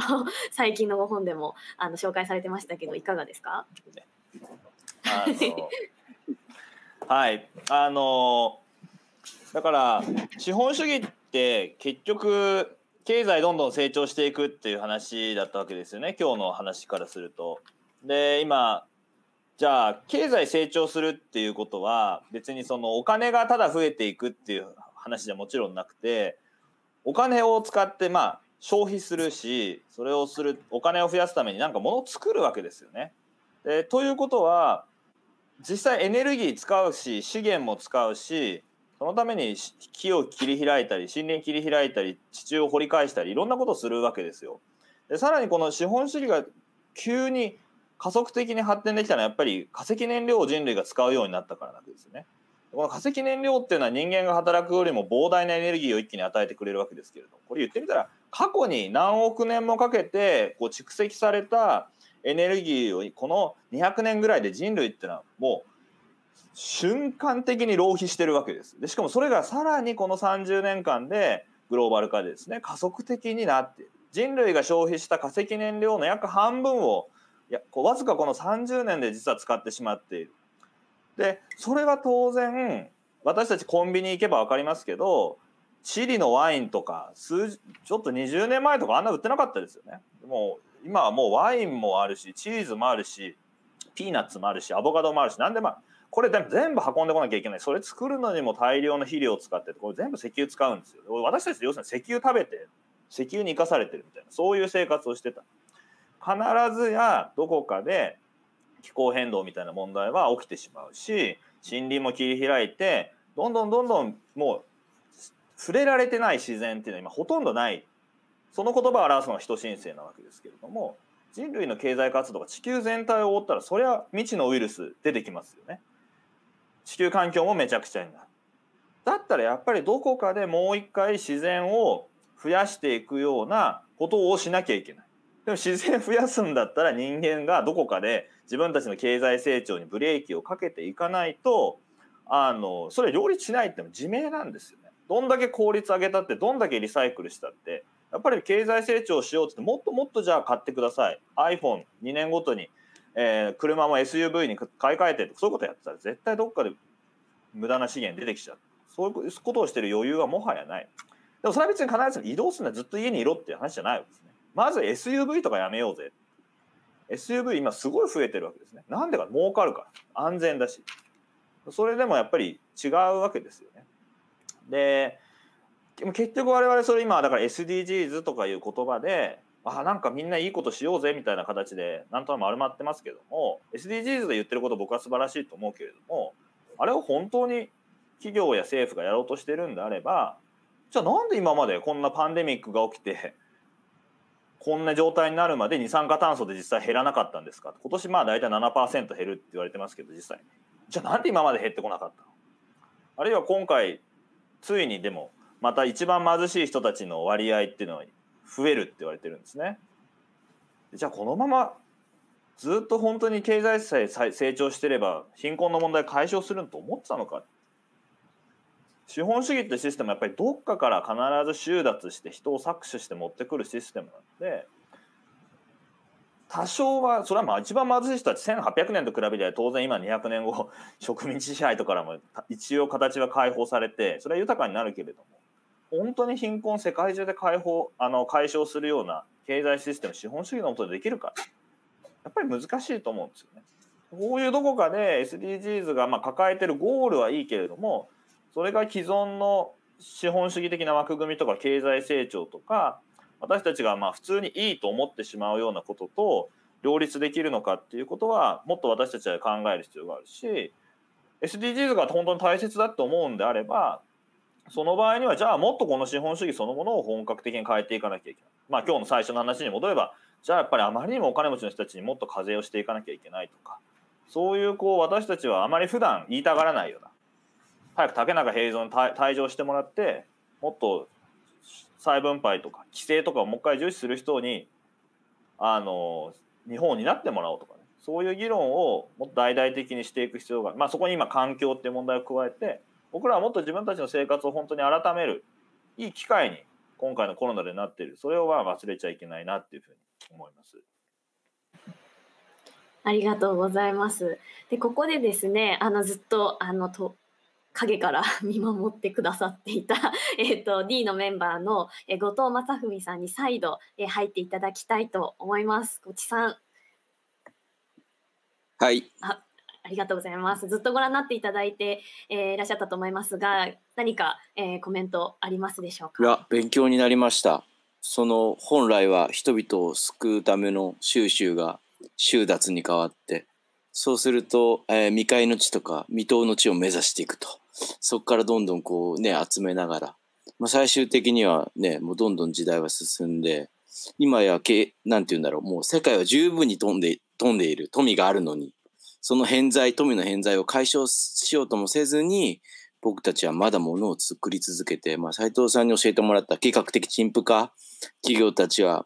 とにかくすぐゴミになるようなものを作って新商品を僕たちに買わせているっていう。で、まあ、それはどこ、最終的にどこから一番収奪してるかというと、まあ、地球でこうもう環境にも幸せが来てるし、まあ、もちろんね、その富の偏在が解消されないから、どんどん格差も開いてるしっていう、そういうなんかこう、長いスパンで、まあ、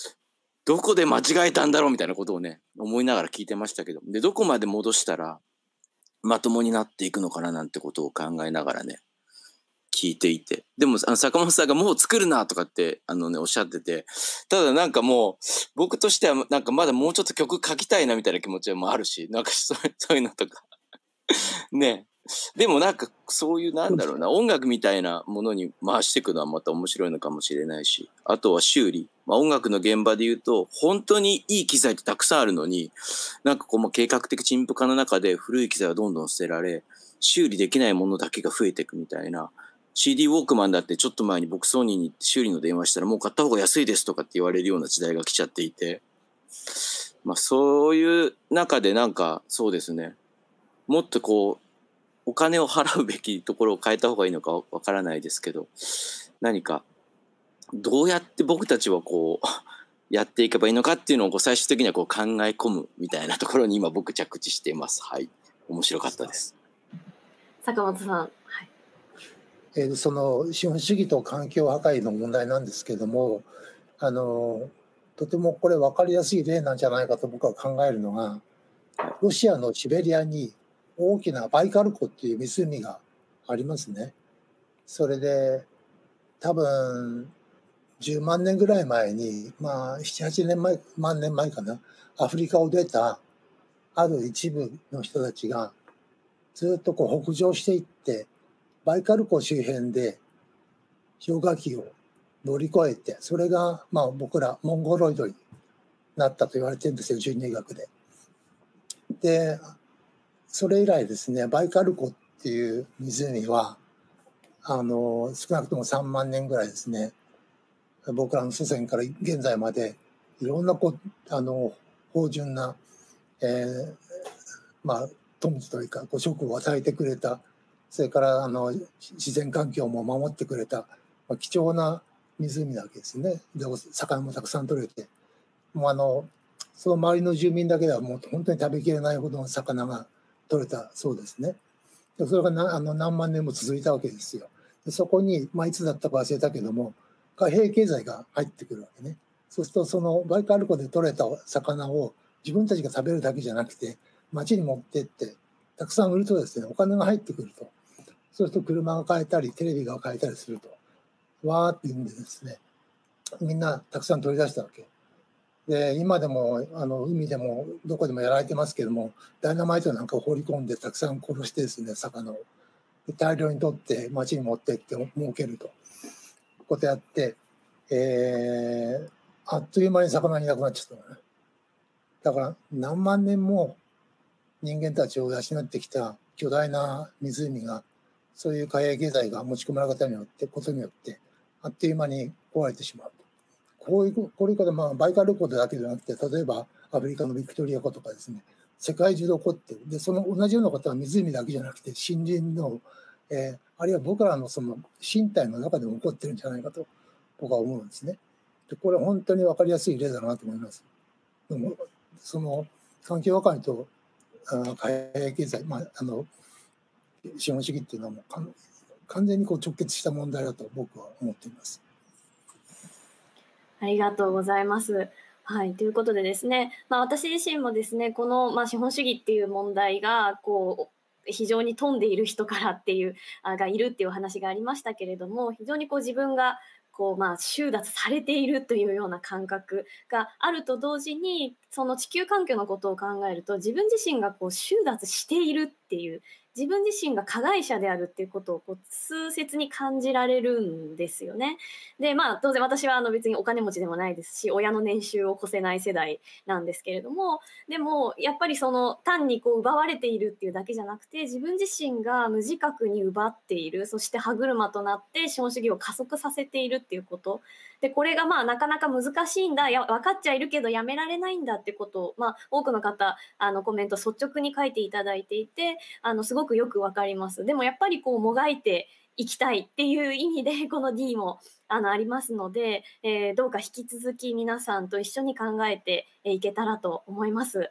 えー、ということでですね非常にあの長い時間、えー、皆様お付き合いいただいていますが、えー、最後にですね一言ずつコメントいただきまして、え終わりたいと思いますが、えー、とまず最初にあの田代さんから、えいただけますでしょうか。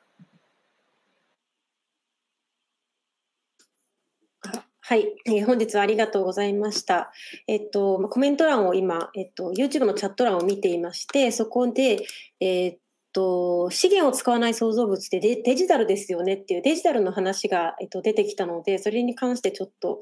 えっと、質問というか最後に考えてみたいことを、えっと、言いますとその空間はもうないし地球は有限なのでじゃあデジタル空間を作りましょうって言って私は無限の空間を作ってでそこであの新たなビジネスが生まれてる状態なわけですよね。であのそれがあたかもこう人間の新しい、まあ、フロンティアのように語られてる節があると思うんですけどただやっぱそれに参加できたりついていけるそのデジタルはどんどん新しくなりますから、ついていけるのが本当にごく一部だだっていうことを、本当に我々の世代はよく考えなければいけないなっていうふうには思いました。で、多分環境問題もそうですし、あの今後の格差社会とかを本当に考えていくのは、本当に、えっと、Z 世代とか、えっと、私たちより下の世代になるんですかね、だと思うんですけど、もちろん私たちもなんですけれども、なんかその時に、じゃあとりあえず AI に任せばいいじゃん、任せればいいじゃんとか、なんかそういう発想にあの安易にならないように気をつけたいなっていうふうには今日すごく思いました。あとすいません、もう一点、あの先ほど永井さんも、おっしゃってたんですけど、先ほど私は自分のあの欲望があるじゃないですかっていうふうに斉藤先生にあのぶつけたんですけれども、でもちろんあのそのことはもう少しあの私も深く考えたなと思ったんですけどただ一方でその資本主義の中で思ってしまっている思わされてしまっている欲望っていうのがこうただの小さい私の日常の欲望ではなくやっぱ社会での大きな不正に加担してしまっているっていうその責任とか、まあ、罪深さみたいなものは常にこうモヤモヤしながらもちろん自分の中では矛盾があると思いますしそんな私の問題じゃないじゃんって言いたくなる気持ちもあのすごくよくわかるんですけれどもなんか自覚的になりながら生活したいなっていうふうにあの思いました。すいません、一言と言われたんですけれども、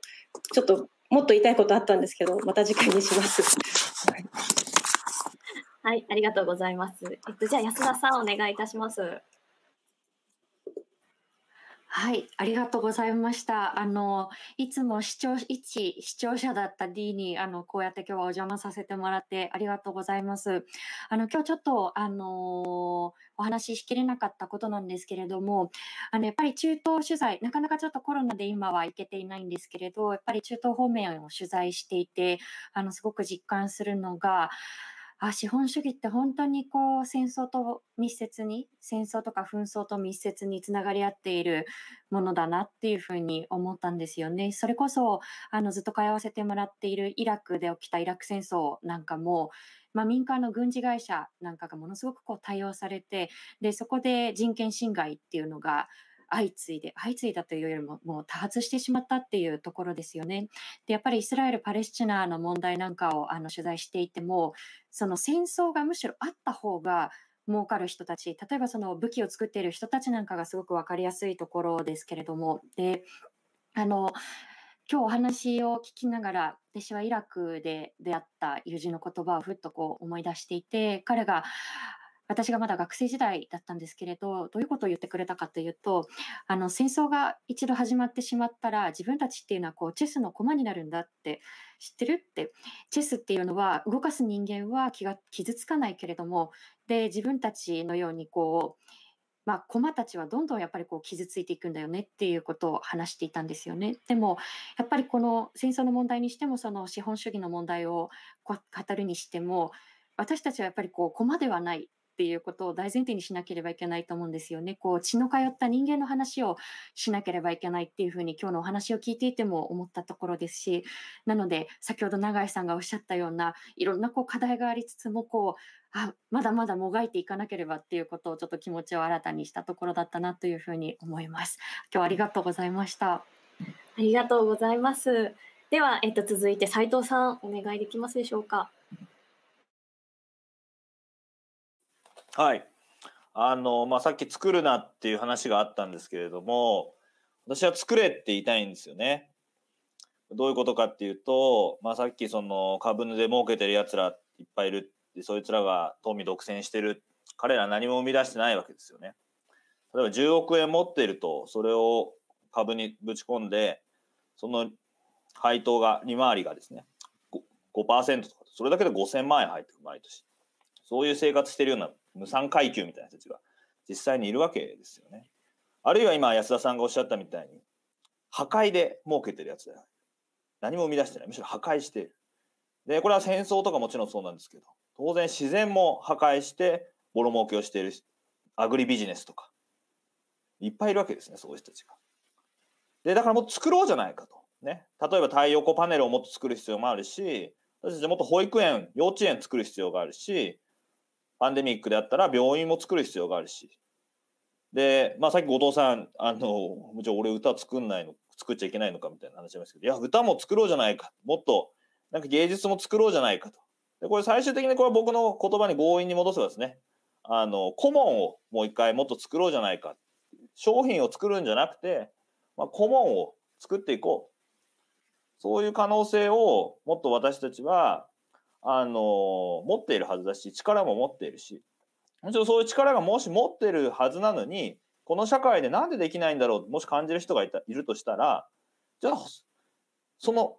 力本来持ってる我々の力を邪魔しているのがこのシステムなんだっていう話なわけですよね。だから実は資本主義ってのはそういう意味で言うと私たちを豊かにしてくれるんじゃなくてそういう本当は持ってる僕らが持ってる欲求とか力っていうものを実現することを妨げるものになってしまっている、まあ、そういうことを考えれば少しじゃあもっと自分のやりたいこと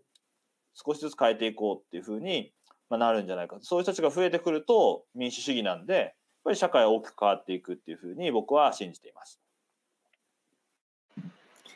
はい、ありがとうございます。では、えっと、後藤さん、お願いします。はい、とても楽しい時間でした。はい、なんか、やっぱり貨幣とか資本そのものを欲望して、それをセーブすることが目的になってるっていうのが、まあそもそも狂ってる。まあこれがね、教えていただいた、ケインズが言ってたように、こう病的なんだってことを、まあ自分にもこう、なんか、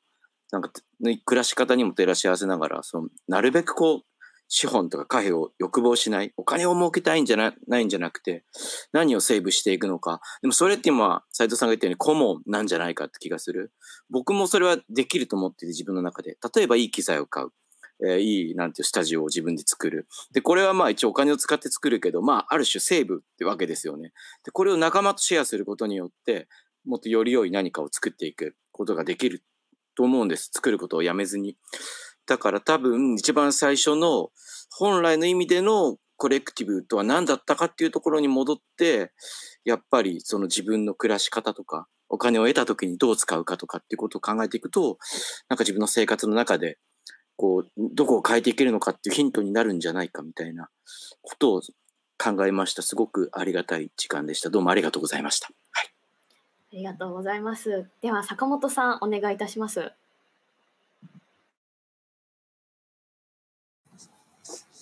水野先生じゃなくていいんですか？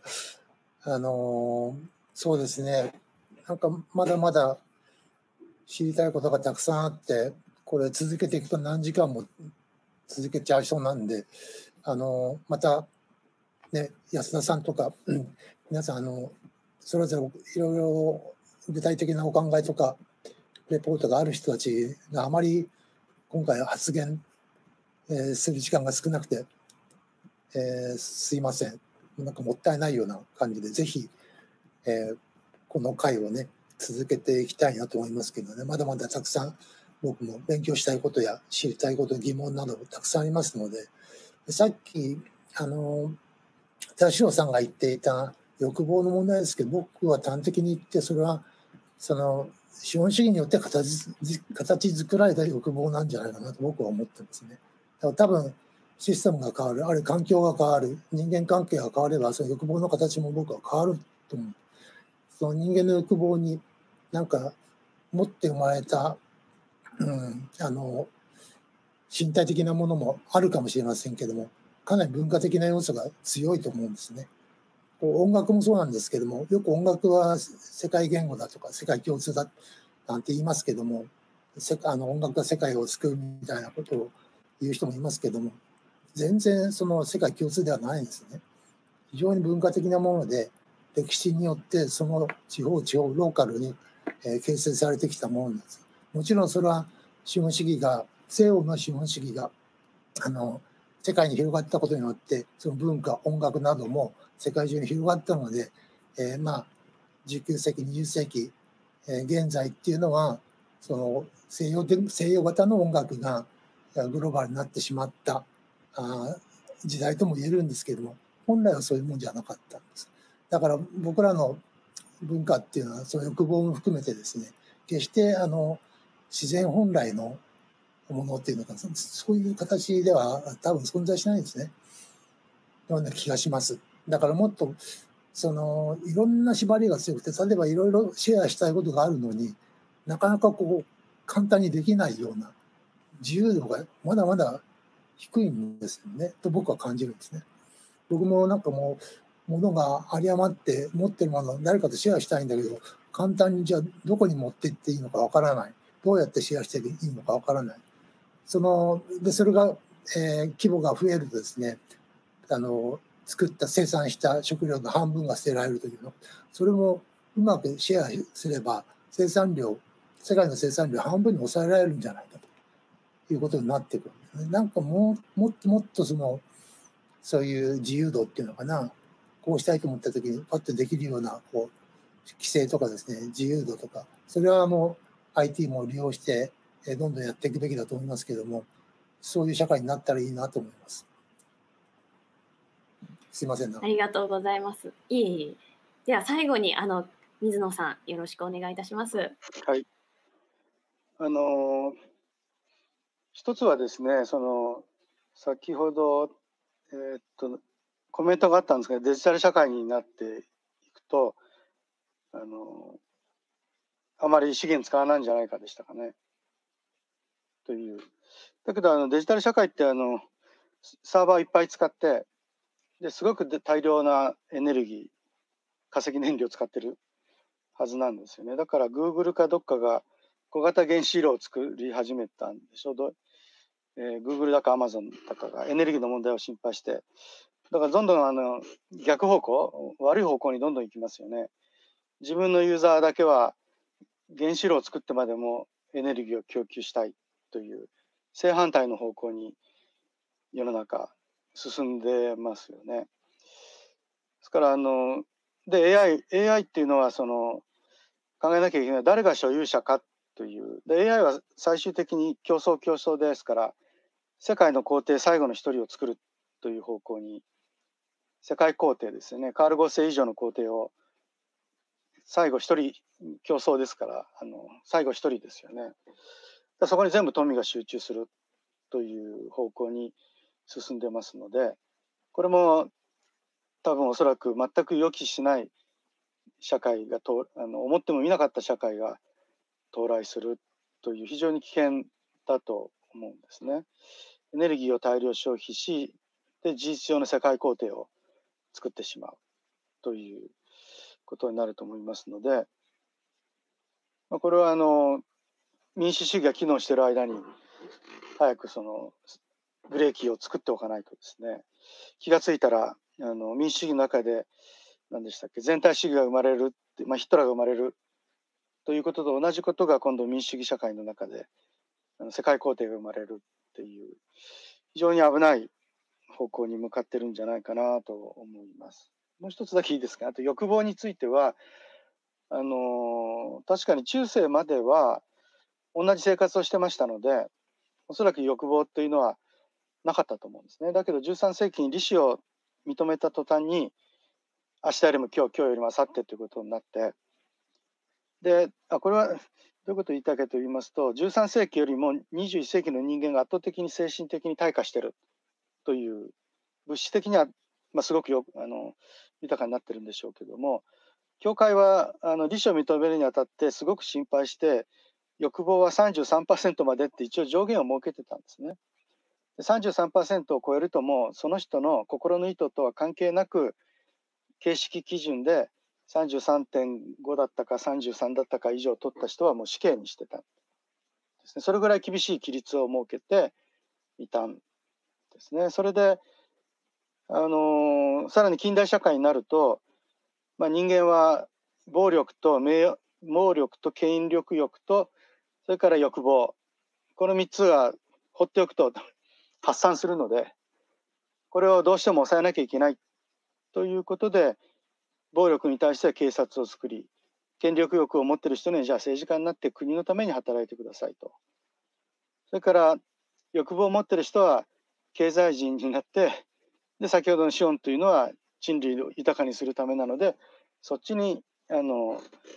力を注力してくださいという、まあ、そういう仕組みを作ってそれでまあ国民国家ができるんですけどもどんどんタガが外れてそれでついに1980年ぐらいになると新自由主義が出てきて市場で決まることが全て倫理だというですね。市場が全てであるというアダム・スミスが聞いたら気絶すると思うんですよね。あの見えざる手を言ったアダム・スミスいやそんなこと私は言ってないと。あの道徳感情論ちゃんと読んでくださいということになると思うんですけども。全部都合の悪いことは全部排除してでどんどん人間は退化していくというですね。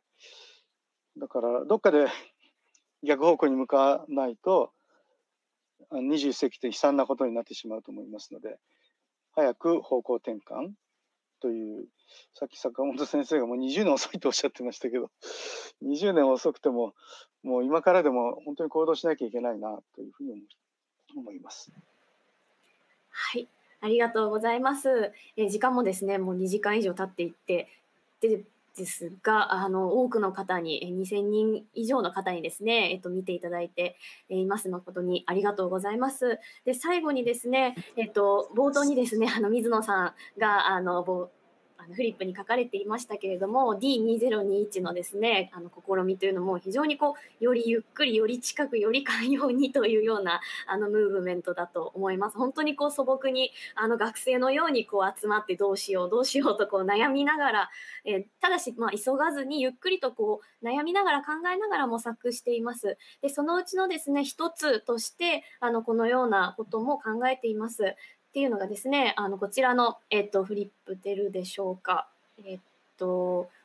はい、こちらですね、T シャツなんですけれども、あのもちろんこの T シャツを販売するっていうことこれも商品化じゃないかっていうような見方ももちろんできるえ、と思いますが、まあ、もし T シャツを新しく買いたくてそしてまあファストファッションでまあ買っちゃおうかななんていうこともし思われている方いらっしゃったらこちらの T シャツえー、おすすめしたいなと思います。というのもですね、あの環境負荷の非常に少ないオーガニックコットン100%で、えー、素材の素材になっていますし、えーと、こちらですね、受注販売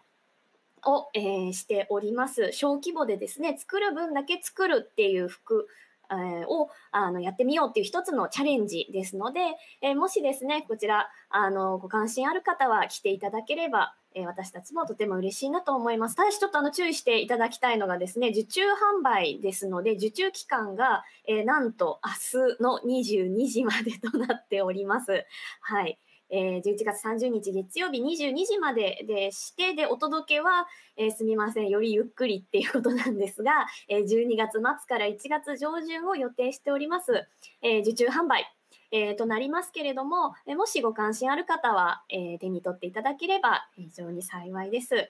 い、よろしくお願いします。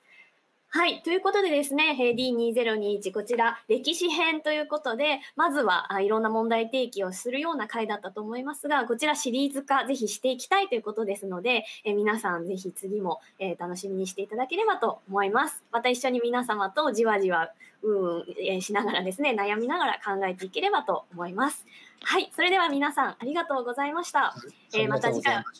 お目にかかればと思います。ありがとうございました。ありがとうございます。さようなら。ありがとうございました。